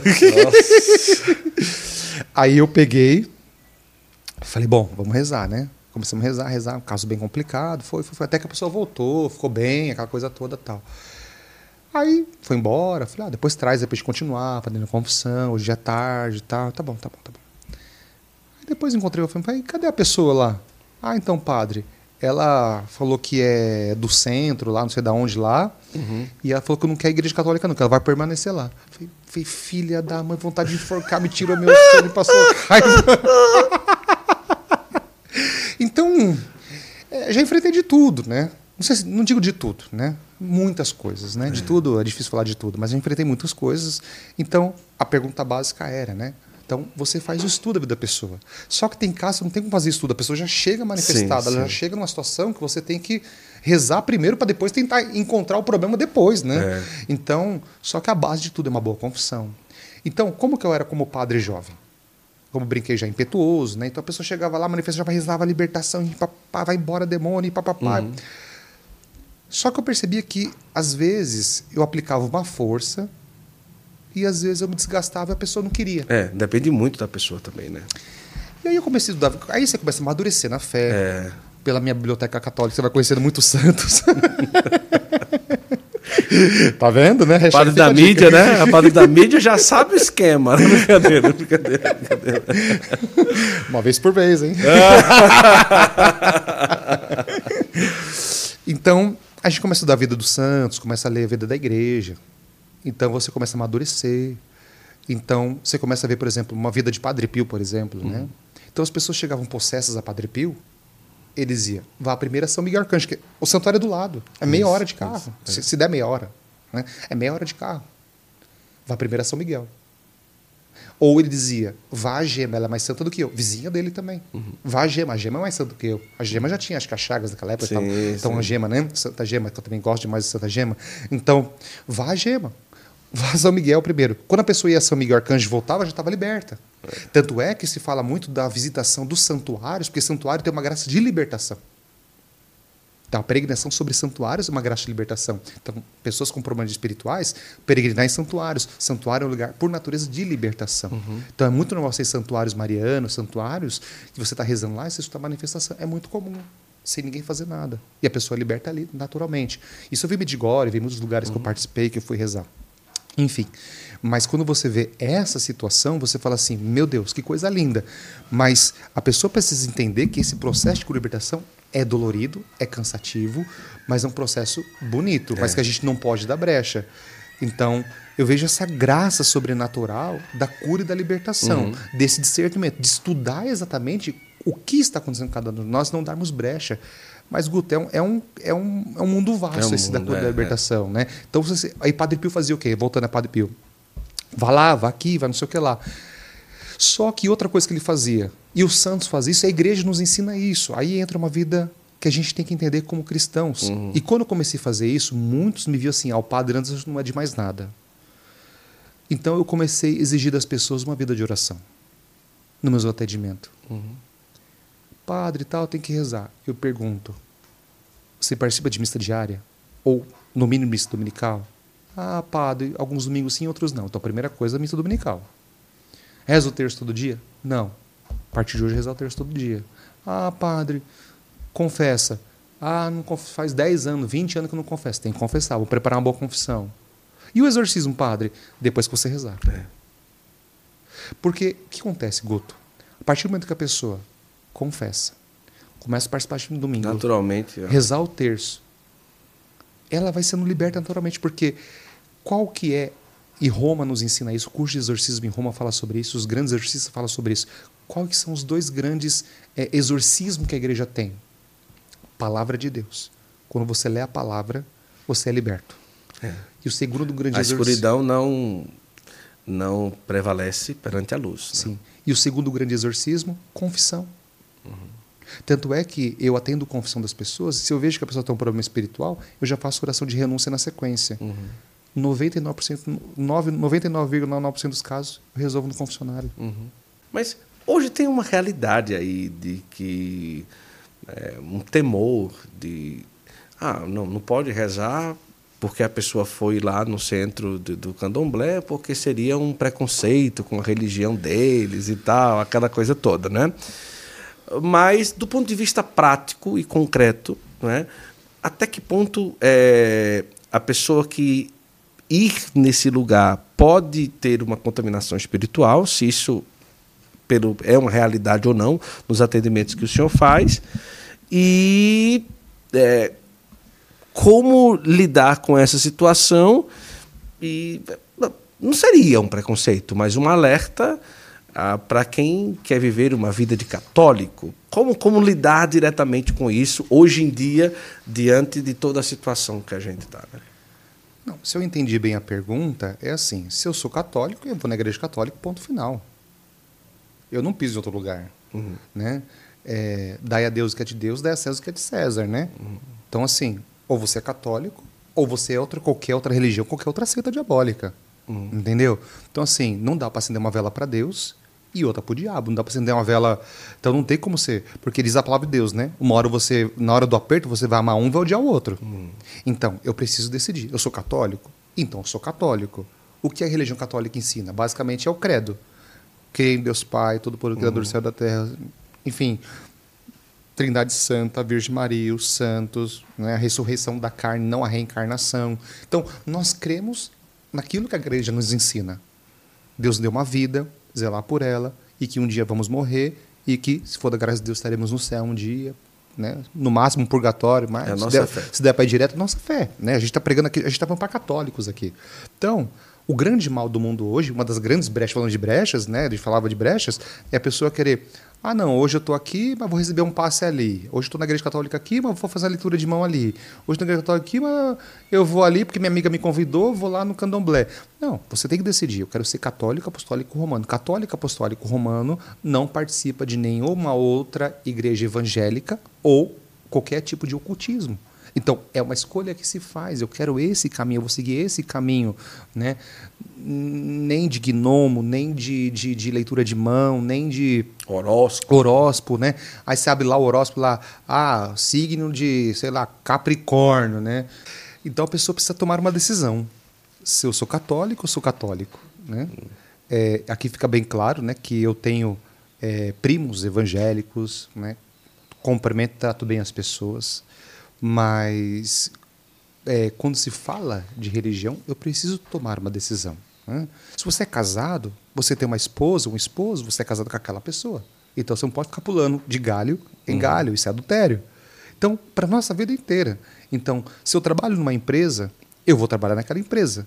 Eu não posso dizer que eu trabalho nessa empresa ou na outra empresa. Isso. Então, a nossa vida ela é feita de decisões. E conforme as decisões que eu tomo, viram as consequências também. Então, se eu sou católico, participo da dominical, me confesso ali, né, no mínimo, aquele tempo a igreja nos pede, outras pessoas confessam uma vez por mês, enfim, busco fazer minhas orações, eu não vou ter problema espiritual. Batalhas, vou ter. Eu até falava das batalhas espirituais, com São Miguel Arcanjo, agradeço mais uma vez a imagem. Uhum. Então, batalha nós vamos ter. Faz parte da vida do cristão, passar por luta, batalha, tentação, provação, isso faz parte. Eu, como padre, também passo, tenho minhas lutas, minhas batalhas, minhas provações. É matar um leão por dia, as lutas vêm, as tentações vêm, as dificuldades vêm, os desânimos acontecem na vida do cristão. Eu sou cristão, sou padre, sou cristão. Isso vai acontecer. Não estou dizendo que eu sou melhor do que uhum. ninguém, mas eu digo a diferença é quando você toma uma decisão. Sou católico, você é da igreja católica, então siga, né? Tá bom, sou evangélico, decidi ser evangélico, então segue, entendeu? Agora, tomar cuidado. Algumas decisões têm, têm consequências gravíssimas. E essas consequências são humilhação do mal e tudo que se vem. Porque o inimigo vai pedindo hoje a tua mão, amanhã ele quer teu braço, amanhã ele quer teu ombro, é. a hora que vem ele quer teu corpo. A hora que você está tomado, você está escravo de uma situação. Né? Deus não. Deus ele nos liberta, nos cura nos dá essa liberdade interior de ser cristão e ser essa pessoa maravilhosa que somos. Muito bom. Vou até pedir licença para tirar esse casaco aqui agora. Não é porque eu vou falar da Sabatini, não. É porque me deu um calor aqui. Não sei, se, não sei o que, que é isso, rapaz. Mas é... eu vou é. aproveitar que eu tirei aqui o casaco. Não foi programado, não, mas chegou a hora de lembrar você da Sabatini Camisetas, que é a nossa parceira aqui no Santo Flow. Essa daqui, ó. Deus não ajuda, Deus resolve. Olha, essa aqui oh, é forte, né? Isso aí já vai para cima mesmo, né? Então, pessoal, conheça aí o site, o Instagram da Sabatine, você vai ter a oportunidade de ter camisetas que falam de Deus. Imagina só, é, alguém olhar para você e pelo que você está vestindo, a pessoa se remeter a Deus. A mente dela ir diretamente para Deus, por causa do que você está vestindo. São inúmeras as estampas da Sabatine. Você pode pedir, vai chegar na sua casa. Tudo muito bem produzido. Olha, o tecido é de extrema qualidade, muito confortável. A durabilidade também do daquilo que faz a Sabatine é algo extraordinário. Então, você que está aí na sua casa, escolha a sua estampa, que são diversas, diversas estampas. Você pode pedir, vai receber na sua casa e depois me dê aí um, um, uma devolução, um feedback uma análise do que você achou das camisetas da Sabatini, que são sensacionais. Então, Sabatini camisetas você pode ter aí na sua casa e ter a oportunidade de vestir algo que realmente te ajuda a evangelizar e fica bem alinhado, bem organizado. Tem de vários tipos, tem aquelas mais elaboradas, com várias imagens, tem essas aqui de frase, tem várias, várias. Então, Sabatini Camisetas, nossa grande parceira aqui no Santo Flow, tem a oportunidade de ir por lá, tá certo? É, vou pedir aqui o celular para poder lembrar que agora é hora de lembrar para você que você considere uma viagem com a Obra de Maria Peregrinações. Agora, em outubro, nós estamos indo para o Congresso Internacional Mariano, vamos gravar o Santo Flow na estrada. São 10 vídeos de 10 minutos sobre toda a qualidade da viagem com a obra de Maria no Santo Flor. Vamos para Portugal agora, Fátima, estaremos em Santiago de Compostela. Vai ser muito interessante mostrar tudo: a espiritualidade, a vivência de uma peregrinação, os hotéis de altíssima qualidade. Vale muito a pena. Em novembro, se Deus quiser, vamos fazer o Santo Flor na estrada na Terra Santa. E você tem a oportunidade também de escolher o seu roteiro com a obra de Maria. Inclusive, agora tem aí três oportunidades muito boas que você pode aproveitar. Primeiro, Terra Santa em novembro de 2024, Padre Roger Luiz para Edmilson Frei Gilson, 2.480 dólares, um preço especial, vale a pena. Ou então passar o Natal em Belém, o lugar onde Jesus nasceu. Frei Gilson também vai estar nessa peregrinação. E 2025, a grande promoção, Terra Santa com o Frei Gilson, 10 mil reais. 25 parcelas de 400 reais. Essa tá muito boa por isso, não tá? Impressionante. Essa tá boa, não tá? 10 mil reais para Terra Santa com tudo pago? Tá maravilhoso, né? Nossa. né? Com tudo pago, já vai lá, o Frei Gilson vai estar nessa peregrinação também, que vai acontecer em 2025.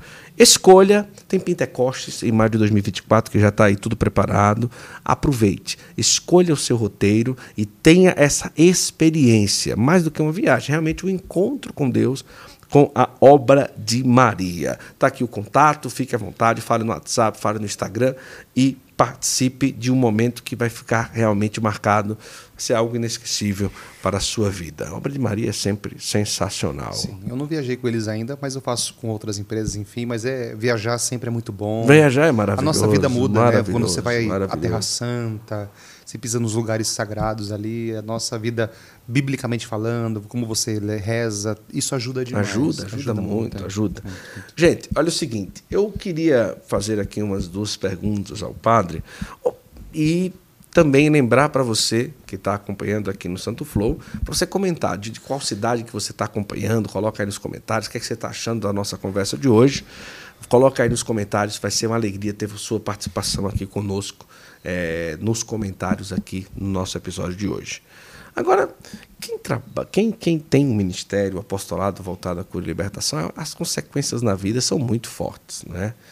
Quais os momentos assim mais difíceis que o senhor passou assim de, de ser um respingo é, ou uma consequência de tudo aquilo que porque a gente está aqui gravando, gente, o computador duas vezes reiniciou, nunca aconteceu do computador reiniciar dando pico de não sei o que, é que acontece, a câmera vai e volta, vai e volta. Eu, nunca aconteceu isso no episódio do Santo Flow. Eu fico imaginando na vida do padre, né?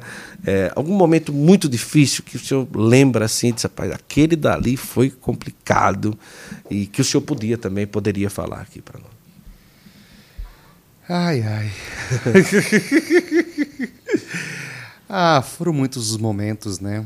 Eu passei por um burnout muito forte. Sim e cansaço espiritual, cansaço físico, é, talvez algumas brechas que dei, né, de não rezar o suficiente, uma vida muito ativa, né? Uhum. Então, eu acho que é importante falar isso também. É, entender que a gente não é super-homem, nós somos seres humanos, filhos de Deus, e que tem que ter muita intimidade com Deus. Então, às vezes, a vida vai nos puxando, puxando, puxando, puxando, puxando. Todo mundo quer, todo mundo quer. Então, você vai se doando, vai se doando, vai se doando. Então, às vezes você não reza o suficiente É, tem um amigo meu que diz assim: quanto maior a sua missão, maior deve ser sua oração, né? Uhum. Então, eu passei por um burnout muito grande, eu creio como consequência de cansaço físico, cansaço espiritual, uhum. uma, uma, uma, uma, consequência de vários fatores juntos, né? batalhas espirituais, grandes batalhas espirituais. Então, foram umas decepções, mágoas, tristezas, uhum. acusação de ser um padre ladrão, uhum. que estava ficando rico com uhum. mídia, que estava ficando rico com TV, que estava ficando rico, né? É... Eu não sei o que é ficar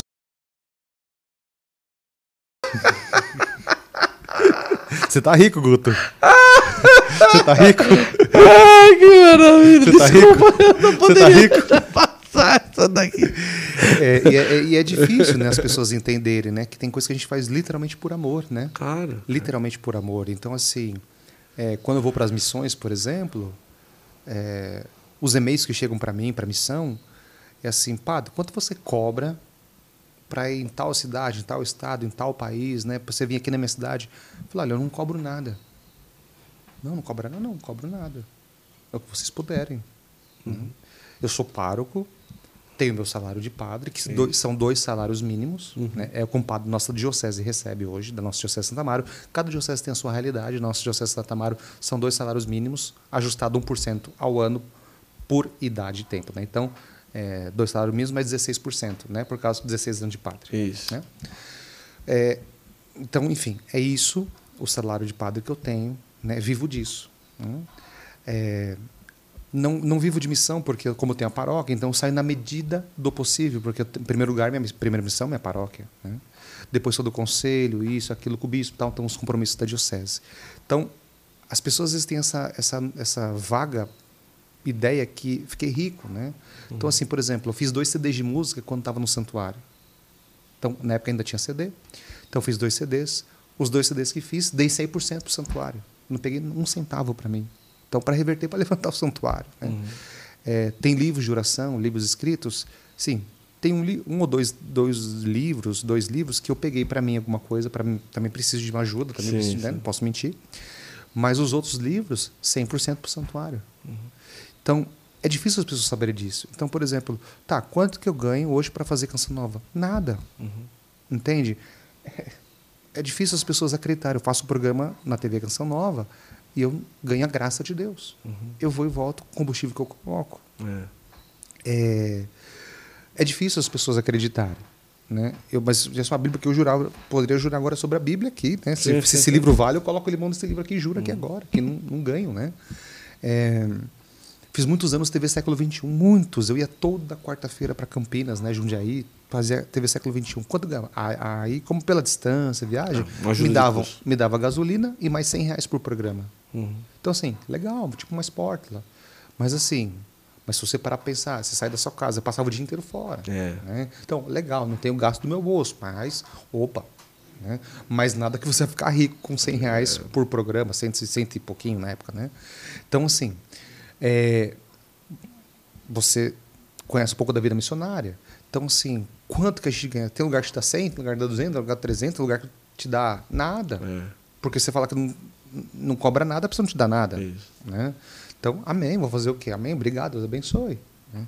Então, são situações que nós enfrentamos, eu não estou reclamando, estou dizendo do que se vive. Então, é. talvez um acúmulo de cansaço, talvez um acúmulo de coisas, né, de decepções, tristezas e perseguição, e falaram que eu tinha roubado, que eu estava ficando rico em torno do santuário. Que estava né? construindo, né? Construindo. Então, só que eu tenho minha consciência tranquila. Uhum. Eu não conseguiria expulsar o mal, trabalhar com libertação. Você entende que não, uhum, é, se eu roubasse um centavo, o demônio ia me destruir. É, é brecha. Uhum. E o demônio nunca conseguiu me acusar disso. Uhum. Porque ele acusa. Uhum. Eu tive casos que fui rezar que ele acusou. É. Então, assim, é, são situações que a gente tem que ter essa noção. Então, talvez acho que foi o grande momento mais difícil do meu ministério, né? Porque a doença psicológica e emocional, ela é muito difícil você tocar. Uma coisa é uma cirurgia que eu fiz na garganta aqui, 30 dias, já volto melhorzinho, já volto a celebrar as missas, aí já estou com vida normal de novo. Outra coisa é uma doença psicológica e emocional que você não é. toca nela, né? Você tem que ter paciência, tem que passar por psiquiatra, por psicólogo que passei. Né? Não tem vergonha. É importante, os médicos são de Deus. Isso. Então, passar por um médico. Rever a vida. Aí nessa hora você começa a rever. Peraí, por que fiquei doente? Aí é perdoar, aí é rezar, aí é reconciliar, é fazer um trabalho de recomeçar, que tive que fazer todo esse trabalho. É. E nesse momento foi o mais difícil, porque nesse momento eu falo aqui abertamente. Quando eu estava no auge da depressão, na verdade o burnout e a depressão sim, são, sim, sim. Né, são muito próximos, né?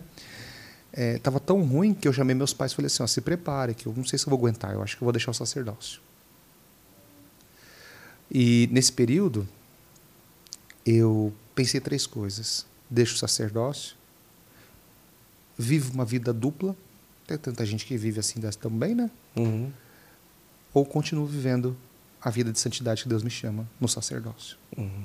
Pensei, não posso negar que pensei. Sim, sim. Ofertas de mulheres, de coisas, não me faltam. Uhum. Né? Então, é, situações não me faltam. É, então, então, foi um momento muito delicado da minha vida que precisei ter muito discernimento, muita calma. Pedi muita oração muitas pessoas, pessoas rezando por mim, padres, aonde tive que ter muita paciência, porque eu entrava fazendo a missa de cura, eu não sabia o que eu estava fazendo. A pessoa falava para mim assim, padre, eu fui curar de câncer, padre, eu fui curar uma doença que não tem cura pela medicina. E a cabeça do senhor lá. Ela fala assim, legal, que bom. Tipo, para mim era uma coisa que você falar assim, como um chocolate que não, sim, não tinha sim, gosto. Sim, não tinha sentido. Não tinha sentido. Nada fazia sentido. Eu celebrava, pregava, fazia com amor, mas não tinha sentido fazer mais missa de cura, não tinha mais sentido ser padre. Porque, na verdade, o burnout e a depressão, você perde o sentido da vida. Uhum. Não tem mais sentido. Mas a pessoa, padre, como Deus te usou naquela época. Uhum. Então, eu entrava, não sabia como celebrava a missa. E não foi um mês, não foram dois, não foram três, foram uns dois anos assim. Nossa, difícil. Foram anos duros. Foi duro, duro, duro, duro, duro. Que assim, penei, chorei, suei sangue, entende? Foram, foram épocas foi uma época muito difícil no ministério sacerdotal. Assim, uhum. Foi um momento assim, mas foi um momento da grande virada. Porque assim, meu ministério, ele era como? Ele era pura oração por cura, libertação e exorcismo. Uhum. Eu era conhecido como padre que fazia exorcismo, que rezava, que impunha a mão. Ótimo, louvado seja Deus. Era, era o que eu sabia fazer, eu era apaixonado. E sou apaixonado até hoje uhum. por isso. E o que aconteceu? com essa situação, eu não conseguia mais pôr a mão para rezar pelas pessoas. Uhum. Padre, reza por mim? Deus te abençoe, meu Padre Feliz. Assim. Porque eu tinha medo de ficar doente de novo. Uhum. Então eu associei a cura, a libertação do exorcismo à minha doença. Uhum. E tudo. Entende? Eu associei. Mas não tem nada a ver. Entende? São várias consequências. Sim, claro. Então eu não conseguia mais rezar pelas pessoas. E quando eu falava disso, hoje eu não choro mais. Mas eu chorava. Uhum. Eu não consigo mais rezar pelas pessoas e chorava. Eu não consigo mais ser aquele padre que eu era. E chorava. E chorava. Sofria. Uhum. Isso as pessoas não sabem. Uhum. E eu uhum. sofria, sofria, sofria. Eu falo, eu fico emocionado, mas ainda mas não choro mais. Mas eu sofria, não conseguia mais rezar pelas pessoas. Uhum. Eu não tinha força mais. Foi nesse momento que o Evandro Nunes, um uhum. grande pregador de renovação católica, ele me deu um livro chamado Por que Deus não cura os seus amigos? E eu comecei a ler esse livro. Era fininho, engoli. Falei, por que Deus não me cura? sou amigo dele, né? Pô, mano. Pelo menos eu acho que Santa eu sou amigo Tereza, dele, né? Santa Teresa, assim você traz seus amigos? por que Deus não cura seus amigos? Eu falei, quero entender porque ele não me cura. Eu sou padre, faço oração pelas pessoas, estou construindo um santuário para ele, para Nossa Senhora. Espera um pouquinho, por que Deus não me cura? Uhum. E comecei a ler, que é baseado no quê? Na história de Lázaro ele, Jesus é avisado. Lázaro está doente. Ah, tá bom, já vou. E Jesus vai para mais longe. Uhum. Lázaro está doente. Ele é avisado várias vezes. E Jesus vai para mais longe. Lázaro está doente. Ele vai lá para a piscina trazer o homem lá na, na piscina de Siloé. Dos cinco pórticos. E ele não vai. Até que chega a notícia: Lázaro morreu. Jesus chega depois de quatro dias que Lázaro está morto. Uhum. Quanto mais ele é avisado que Lázaro está doente, mais longe ele vai. E eu engoli esse livro. E aí eu falei, meu Deus. E Jesus chega e ressuscita Lázaro. Uhum. Né? Então, falei, bom, na hora certa Jesus vai me ressuscitar. Uhum. Na hora certa ele vai colocar a mão dele. Só que, como eu não conseguia, eu comecei a perceber que o que me fazia bem, porque a cabeça estava ruim. O que me fazia bem? Comecei a ler muito. Coisa que eu estava muito afastado da leitura. Eu lia, uhum. mas assim, com a correria eu não conseguia ler muito, né? Parar para ler, para ler, para ler, para ler. Eu estava muito afastado das leituras, leitura espiritual. Tava, então, eu precisava voltar a fazer mais leitura espiritual, mas eu estava muito afastado pela correria do ministério. O ativismo, que é perigosíssimo, né? uhum. né? Uma das brechas também. E eu comecei a entender, não, preciso voltar. Então eu li esse livro. Aí eu comecei a ler Beato Futoshim. Uhum. Né? A Vida Oculta de Jesus. Não, não, desculpa. A vida, é, a vida... Carlos de Foucault, desculpa, eu errei. É. O Futoshim é outro. Beato Futoshim, né? A Vida de Cristo, né? Isso, isso. Porque eu peguei o original dele, né? Que eu tinha. Sim, sim, né? sim. Então, na verdade, eu, eu que ressuscitei aqui do Brasil o Futoshim, na verdade. Eu comecei ah. a pregar, né? Aí depois o pessoal né, começou a trazer ele aí, né? Mas eu que trouxe o, né, comecei a trazer o Futoshim, né? Aí eu comecei a ganhar todos os Futoshim, comecei a ler um por um, praticamente quase Futoshim. Aí comecei a mergulhar nas leituras, mergulhar na leitura.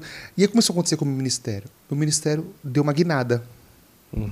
Eu saí da cura e da libertação oracional, propriamente de, oração, de pôr a mão e rezar ali pelas pessoas do exorcismo, e comecei a passar para a cura e da libertação, palavra. Uhum. Uma palavra mais acertada. Então, meu ministério entrou numa nova dimensão. Uhum. É como que Deus, ele, a minha cabeça virou a chavinha, já que eu não consigo fazer isso aqui, Deus me deu esse lado aqui. E eu comecei a pregar, me apaixonei pela pregação. Então hoje as pessoas me conhecem pela pregação, talvez uhum. não tanto meu ministério por libertação. Uhum. Então meu ministério deu uma virada, uhum. uma guinada. E foi justamente nesse, nesse meio de caminho que a Canção Nova começou a me chamar para pregar na Canção Nova, Cachoeira Paulista, acampamentos.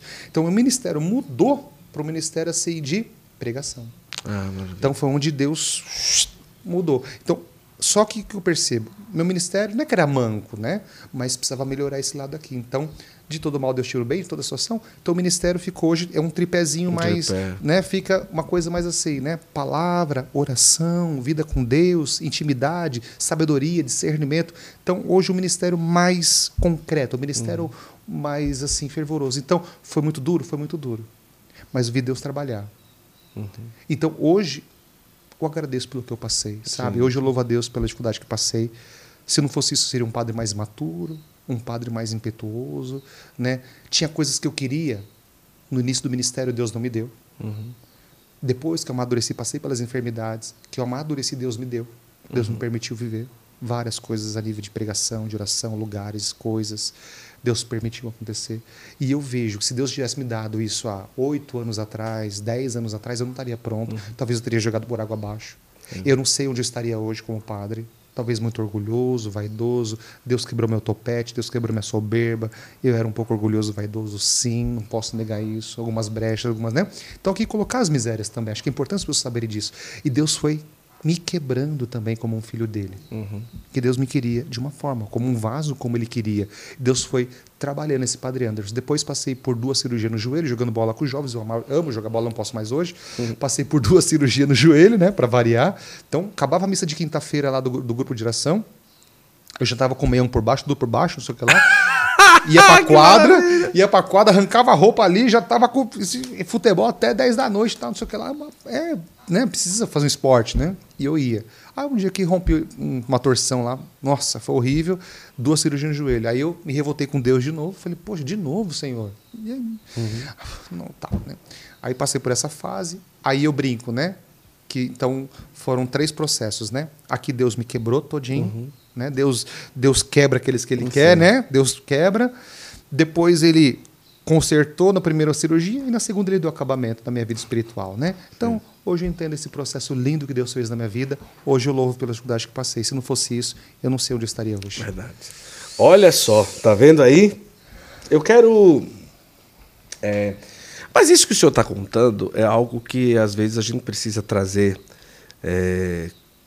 na mesa, ou à mesa, no sentido de que é, um padre passando por isso, ele Sim. não pode pegar na homilia e dizer, pessoal, olha, eu estou assim, assim, assim, assim, assim. E às vezes é necessário da, do pessoal da paróquia, ou de, de onde seja, tentar entender e perceber um, um padre está diferente, não é? E tudo, e tentar é, ser também um arrimo, um apoio, porque o padre não vai jogar abertamente, olha, eu estou mal, E tal. Claro, depois começa um tratamento e tal. Mas até chegar até isso, é, às vezes existem sinais que aparecem ali que o pessoal. Rapaz, o padre não está muito bem, o padre está meio assim e tal, não sei o quê. Porque a tentação que dá é de uma forma direta as pessoas começarem logo a dizer: ah, o padre não está rezando. Nossa, o padre, o que é está acontecendo com ele? E fica aquela coisa, né? Tipo, é, é, é o, o super-herói, é, a criptonita tá pouca no super-herói, aquela coisa, né? E tal. É, ele não tem mais fôlego e tal, não sei o quê. Mas é, precisa ter essa sensibilidade de também sentir um pouco o termômetro de como que está o seu padre, né? É, isso é uma educação que a gente tem que educar muitas pessoas, né? Mais do que a gente falar de um padre, por mais que se tenha, talvez é, como dizer isso com delicadeza, né? Por mais que talvez onde tenha fumaça, né? Como a gente diz, onde tem fumaça tem fogo, né? Talvez que um padre não esteja bem, uhum. talvez algumas pessoas viram uma coisa errada ou outra. A nossa grande missão é rezar. É. Falar não vai resolver, né? Falar não vai resolver. É rezar pelos padres, rezar pelos religiosos, rezar pelos nossos pregadores, pelo Papa, rezar pelos nossos bispos. Como é importante a oração, uma Ave Maria que você reza por nós, como isso muda a importância da oração. Eu me lembro que é, quando eu fui ao psiquiatra na época, no auge da minha do burnout, aí conversei com ele e tal, entre tantas coisas, ele me fez uma pergunta, padre, é, você tem costume de tirar férias? Eu falei assim, férias? Não. Não, Jesus não descansou não, não tem esse negócio de férias não. Pois é, mas você é um ser humano e você vai morrer. Precisa descansar. Qual foi a última férias? Eu nunca tive, não sei, nunca tive férias. Não, estou acostumado a trabalhar. E dia de folga? Folga? Não, não tem folga não. Não, não tem folga não. Isso de cura de segunda, quando me pede por aí, vou na terça, quando tô... Não, não tem folga não. Vida louca. Aí ele me exigiu férias, me exigiu um dia de folga, né? Tá bom. Então eu disse, eu tomei a decisão de tirar um mês de descanso, quando estava no pico e aí eu fui celebrar uma missa de cura na segunda. E anunciou o mês de descanso. Falei, gente, eu avisei nas missas, falei, gente, eu não estou bem, eu estou muito cansado. Eu estou num pico de cansaço, eu não estou bem. Eu preciso descansar um pouco. Eu vou ficar um mês fora. Me permitam descansar um pouco. Eu não, não consigo. Eu preciso descansar um pouco. Estou muito cansado. Aí eu pensei, não, tá, tá bom. E aí fui descansar. E aí surgiu uma conversa no santuário na época, nesse período que eu estava, eu estava, tinha deixado a batina e estava apaixonado por uma mulher. É, é esse o discernimento que é. eu falo, né? É. E aí, quando eu fico sabendo disso, eu no meio do meu, do meio do meu descanso, no meio da minha folga, eu volto para o santuário de batina, entro pela porta do fundo, tem uma portinha do fundo ali, entro, espero o padre acabar o momento que ele ia falar, agora que foi entrar no ofertório, eu entrei antes de começar o ofertório, o pessoal aplaudiu, tal, não sei o que lá. Falei, gente, tudo bem com vocês? Tudo, olha, como vocês sabem, o tá descansando, tal, tal, tal, tal, tal. É que surgiu uma conversa assim, assim, assim, assim. Gente, pelo amor de Deus. O padre não está apaixonado por ninguém. O padre não deixou batina, eu preciso descansar. Desse jeito vocês não estão me ajudando. Posso contar com vocês? Pode, o pessoal aplaudiu. Tá bom, até tal dia. E fui embora. Quer dizer, eu tive que voltar para trás para dar satisfação. É. Eu acho que é uma indelicadeza total das é. pessoas falarem. Né? Como diz São Tiago, né? a língua é um chicote que, se mal usado, destrói e mata e arrebenta a vida das pessoas. Então, não tem o que falar? Fica quieto, é. né? silencia, silêncio de Maria, reza, reza pelos padres, reza pelas nossas vocações, nosso chamado. Então, é muito importante a gente rezar pelas vocações. Então, só um padre sabe o que outro padre passa, né? A gente tem gente que não tem noção no auge, no pico das minhas doenças, dessa enfermidade que passei, de madrugada eu não passava bem eu ligava para meus pais, meus pais moram aqui na região, moram na região de Santa Amaro. Falava, ó, tô chegando aí. Eu de pijama entrava no carro e ia para casa dos meus pais para dormir na casa dos meus pais, que eu me sentia melhor na casa dos meus pais, para tentar dormir de noite. Uhum. Passei noites, sim, claro. Né? Uhum. Aí de manhã eu voltava de pijama, punha roupa e ia, ia para celebrar missa, fazer o que tinha que fazer, enfim, correr o dia, né? Então, é, tem coisas que ninguém sabe. Meus pais viram, tem coisas que meus pais não viram, tem coisas que meu irmão sabe, tem coisas que meu irmão não sabe. Então, tem coisas que eu nem imagino saber, que estão sabendo agora. Então, são situações que a gente passa. Né? Mas tudo isso faz parte do contexto, faz parte do ministério. Né? Padre Pio também foi acusado de ter roubado também, não foi? Sim, né? sim. Dá toda a riqueza, a minha riqueza está aí. É. Ó, né? Então, se a gente quer ser santo, nós vamos passar né, pelas mesmas coisas que Cristo. Vão passar por mal falado, vão ser cuspido, vamos ser maldito, vamos ser. Então, isso faz parte da vida do cristão. Então, aquela palavra diz, né? Se vos perseguem por causa de mim, não esqueçais porque não é o servo maior que seu Senhor. Sim. Então, se está tendo perseguição, se está tendo luta, está tendo tentação, está no caminho certo. Claro, não quer dizer que se você não tem tentação, também está no caminho isso. certo. Não quer dizer isso também, pelo amor de Deus, né? Mas está no caminho certo. De vez em quando aparecer uma tentação, uma provação, vir uma dificuldade ou outra, é um sinal bom também. Não veja isso como um sinal ruim, não. Então, eu não posso reclamar de nada. E cada coisa que falaram, cada coisa, eu falei assim, vai ter que provar. Né? Eu sempre dizia, olha, então vai ter que provar, então, senão eu vou na justiça. Então eu comecei a ameaçar, então vai ter que ir na justiça. Então prova, senão eu vou te processar. Uhum. Então a coisa foi. Então, assim, tem que provar. É, né? Não é fácil, não. Então, nada como melhor a gente ter vida limpa, vida com Deus e ter essa vida com o Senhor. Gente, e olhe, padre que passa isso não é só o padre que tem nome de guerra, não. Tá? Os outros também. Passam. Eu tenho amigos, eu conheço vários. Não é né? é só porque tem o um nome de guerra, não. Né? Não, tem vários que passaram por acusações, por. São várias situações, né? É, enfim, né? É. acusações é. com criança, com mulheres, depois volta ao ministério, tirada. Então, assim, a gente tem várias situações. Infelizmente, que as pessoas faltam discernimento, né? Sim. E às vezes uma palavra jogada ao ar é muito complicado depois você refazer isso daí. Então, cuidado. Antes de falar, reza, discernimento, sabedoria. E uma coisa que eu tenho, assim, Guto, eu sou muito reservado. Né? Uhum. Apesar de bater no papo aqui, mas eu sou muito caseiro. Quer me encontrar? Estou em casa, estou na paróquia, casa dos meus pais. Sou muito caseiro. Uhum. Justamente porque hoje você está muito exposto, é muito perigoso. Uhum. Então, assim, na paróquia eu me escondo, eu me tiro. Então, assim, atendo, atendo publicamente, atendo um confessionário, não atendo ninguém na minha sala, porque é isso aqui para você passar uma dificuldade. É. É um detalhezinho, sabe? Então a gente tem que ter muito essa sabedoria, como lidar com cada causa, cada situação, uhum. cada. Então nós temos que ter muita sabedoria. Nós padres precisamos impor limite, né? Então tô ali no acabou a missa cumprimentando a missa de domingo, pá, pá, pá, pá, pá, beleza, mas está todo mundo vendo. Uhum. Então, então, tem que ter muita prudência. Nós nós temos que ter muita prudência, muita sabedoria. Então é, é a grande questão, né? São Felipe Neri fala isso para nós, né? Em matéria de castidade, algumas coisas, não se enfrenta, se foge. É. E a gente aprender a fugir de algumas situações. Né? Sai de perto, você casado, você esposa, você jovem, né? cada um de nós. Viu que a coisa apertou, sai de perto, se retira, uhum. foge. Não tenha vergonha de passar. Não, eu prefiro sabe? É a melhor uhum. coisa que a gente faz, né, Guto? Verdade. Você é casado, você sabe das situações. É, né? Você está muito exposto hoje na mídia e também sabe das situações que envolvem a sua esposa está aqui. Então, hoje estar muito exposto é isso. Quanto mais exposto a gente está, mais você é mirado. Né? O demônio, enfim, as pessoas uhum. querem te acertar. Então, quanto mais visto, então você está mais exposto a algumas situações. Então, hoje estar na mídia, hoje ser da comunicação, então é uma situação muito delicada, né? Então, vigiar e orar. Muito bom. Eu quero é, aqui aproveitar e lembrar: toda segunda ainda tem a Santa Missa. Toda segunda-feira. Que agora é na, na, na paróquia Nossa Senhora do Perpétuo Socorro. Avenida Mascote, 1179. Ah, que coisa. Transmitida também pelas redes sociais. Padre YouTube, Anderson Guerra. Padre Isso. Anderson Guerra. Isso. Instagram, Padre Anderson Guerra. Isso. Tudo por lá.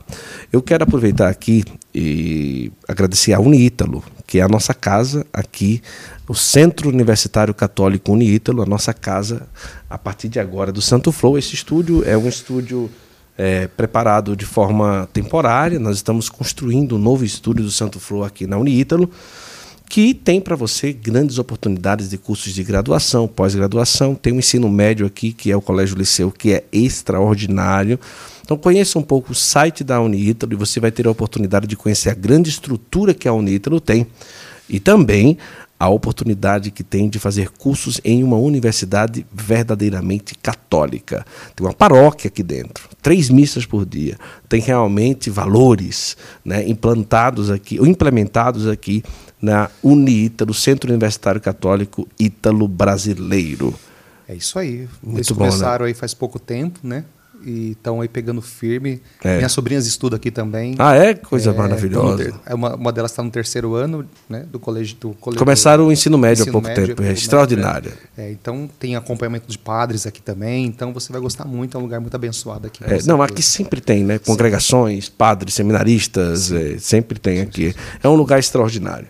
E aproveitar também e convidar você a visitar São Miguel Arcanjo, que é a cidade nós que nós estamos morando. O Padre Anderson em breve estará lá. Dia 20... Isso já é a primeira vez não, né? Que vai ser a primeira vez. Ah, é? 28 de setembro. setembro que maravilha. Olha, é... conheça não só a cidade, a Basílica é belíssima, o Padre Anderson vai conhecer como ela é bonita. E o fato em si né, de São Miguel, da aparição de São Miguel lá, que é um fato documentado lá na cidade de São Miguel Arcanjo, e o que está sendo erguido, a Gruta do Arcanjo, como você está vendo aí nas imagens. Você pode ser um devoto de São Miguel Arcanjo, além de você exercer a sua devoção de forma espiritual, também de forma concreta, contribuindo para que esse projeto aconteça. Já está sendo construída a estátua de São Miguel, a maior estátua católica do mundo, 63 metros. Uau! Grande, hein, padre? E a maior estátua do Brasil. A maior estátua do Brasil, o São Miguel. Então já está lá, a cabeça de São Miguel já está pronto, já está ali, já está sendo feita.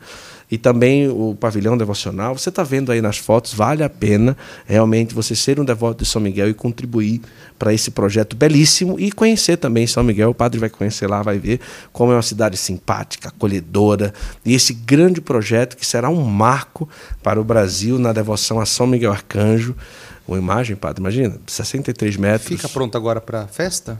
Não? Não, não, não. Dois anos e pouco. Exato. Nossa, 63 metros, né? vai ter um elevador que vai até o, o coração de São Miguel. Olha que legal. Nossa, que coisa Que lindo. É, depois sim, eu vou mostrar para o senhor as imagens. Quem está em casa já viu aí a, as imagens. Padre, eu quero agradecer a generosidade. O senhor cirurgiado, né? Mas talvez eu louvo a Deus por essa cirurgia, porque talvez se não fosse a cirurgia, que o senhor está agora meio sem celebrar, né, e tudo, talvez não teria esse tempo para vir aqui em pleno sábado, como estamos gravando hoje, né, ou sexta, né? Mas a gente já havia conversado há muito tempo para combinar, não deu certo a primeira vez, agora deu tudo certo, graças a Deus. Mas, é, e também pela melhoria na saúde do senhor, que com certeza vai ser muito bom, tudo, todo o procedimento que o senhor fez. E muito obrigado pela generosidade de estar aqui conosco. Eu que agradeço pelo carinho, Guto, seu, da sua esposa, sua família. Você viu minha mega né? equipe, né? Tem uma equipe grande, né?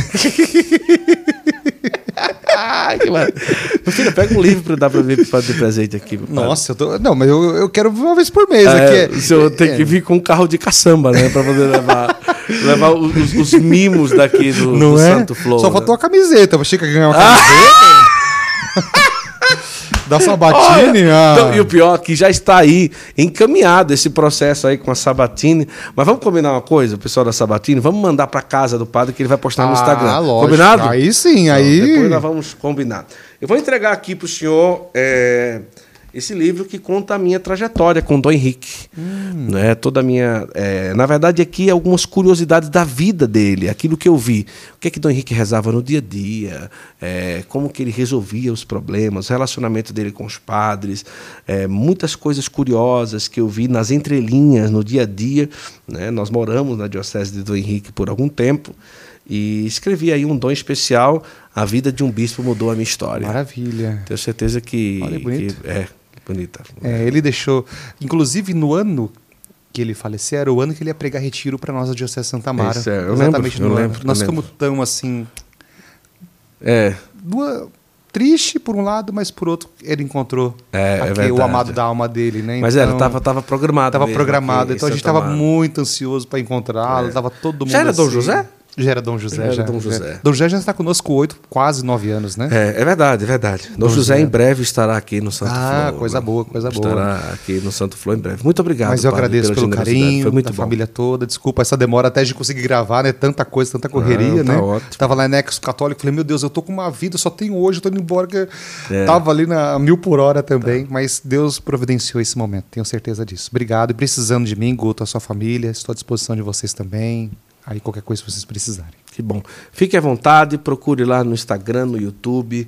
Tem trabalhado bem gravando para o YouTube? Menos, né, ainda, né, padre? É mais as missas, né? É. Tem, vamos trabalhar, é, vamos gravar mais, né, padre? É, eu precisava, precisava, porque assim, com a mudança de paróquia, com a mudança de estrutura... Da estrutura, agora tem que montar tudo é, lá, né? Então, o que eu estou fazendo um pouco, eu gravo mais duas missas, né? Missa das 10 horas domingo, a missa de cura, e estou fazendo agora fielmente um videozinho é, uma palavra, uma, muito uma bom, mensagem, bom, né? Um minuto e pouquinho, dois minutos e pouquinho ali.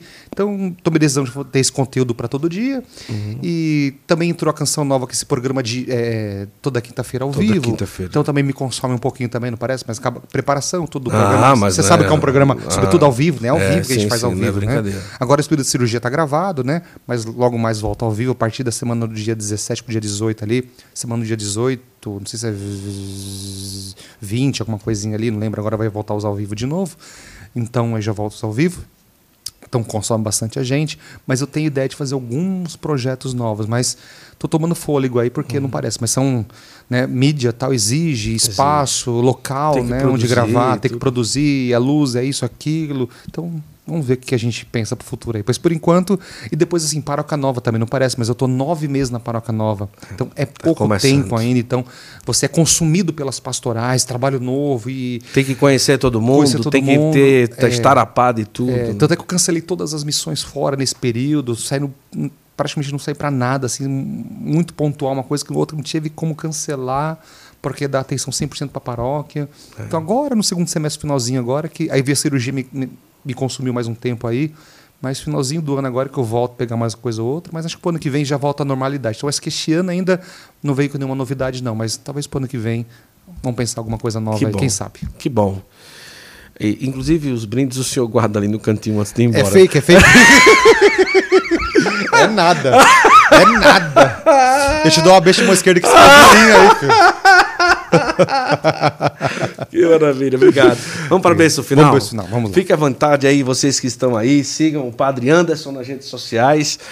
E muito obrigado a você que esteve conosco e vamos para a bênção final. Amém. O Senhor esteja convosco. Ele está no meio de nós. Por intercessão da bem-aventurada Virgem Maria, Mãe do Perpétuo Socorro, que o Senhor abençoe a sua vida, a sua história, a sua família, trazendo toda a cura, toda a libertação que você necessita, todo o discernimento, toda a sabedoria na sua casa, sua família, seu trabalho. Também na vida do Guto, da sua esposa, seus filhos. Em nome do Pai, do Filho e do Espírito Santo. Amém. Lembrando que a partir de agora, se você pegou pela metade a nossa conversa, já está aqui no YouTube para você assistir completo. A partir de amanhã, Spotify, Deezer, Apple Music, Google Podcast. Os trechos você encontra no Kawaii, TikTok, Instagram, todos os lugares aí você vê aí a nossa conversa com o Padre Anderson Guerra hoje aqui no Santo Flow. Deus abençoe. Até a próxima, se Deus quiser. Tchau, tchau. Dos quatro cantos do Brasil, o Senhor levantou um exército de adoradores, homens e mulheres de mãos dadas com seu anjo da guarda, responderam a este chamado. Dos dias 2 a 5 de novembro, na Canção Nova, acontecerá a segunda conferência de adoração em cura, onde os filhos eleitos e chamados estarão e entrarão no lugar secreto. Pregações, orações de poder adoração, santas missas e o encontro com o amado acontecerá. Presenças confirmadas de Rafael Brito e Lília, Ana Clara Rocha e Ítalo Poeta do Exército de Deus, Raquel Carpenter e Evandro Nunes, Priscila Camargo, Guto Isulene Parente, Dom Devair, Padre Vicente, Padre Rafael Romão, Padre Ágaro Domingos, Padre Lúcio Tardivo, Padre Ellington, Padre Pedro Moraes e Padre Evandro, Adriele Lopes, Lanciano Lima, Fabiano Ramos, Ministério Acorde. O céu descerá na terra para te encontrar. Prepare-se, pois Jesus te espera no secreto.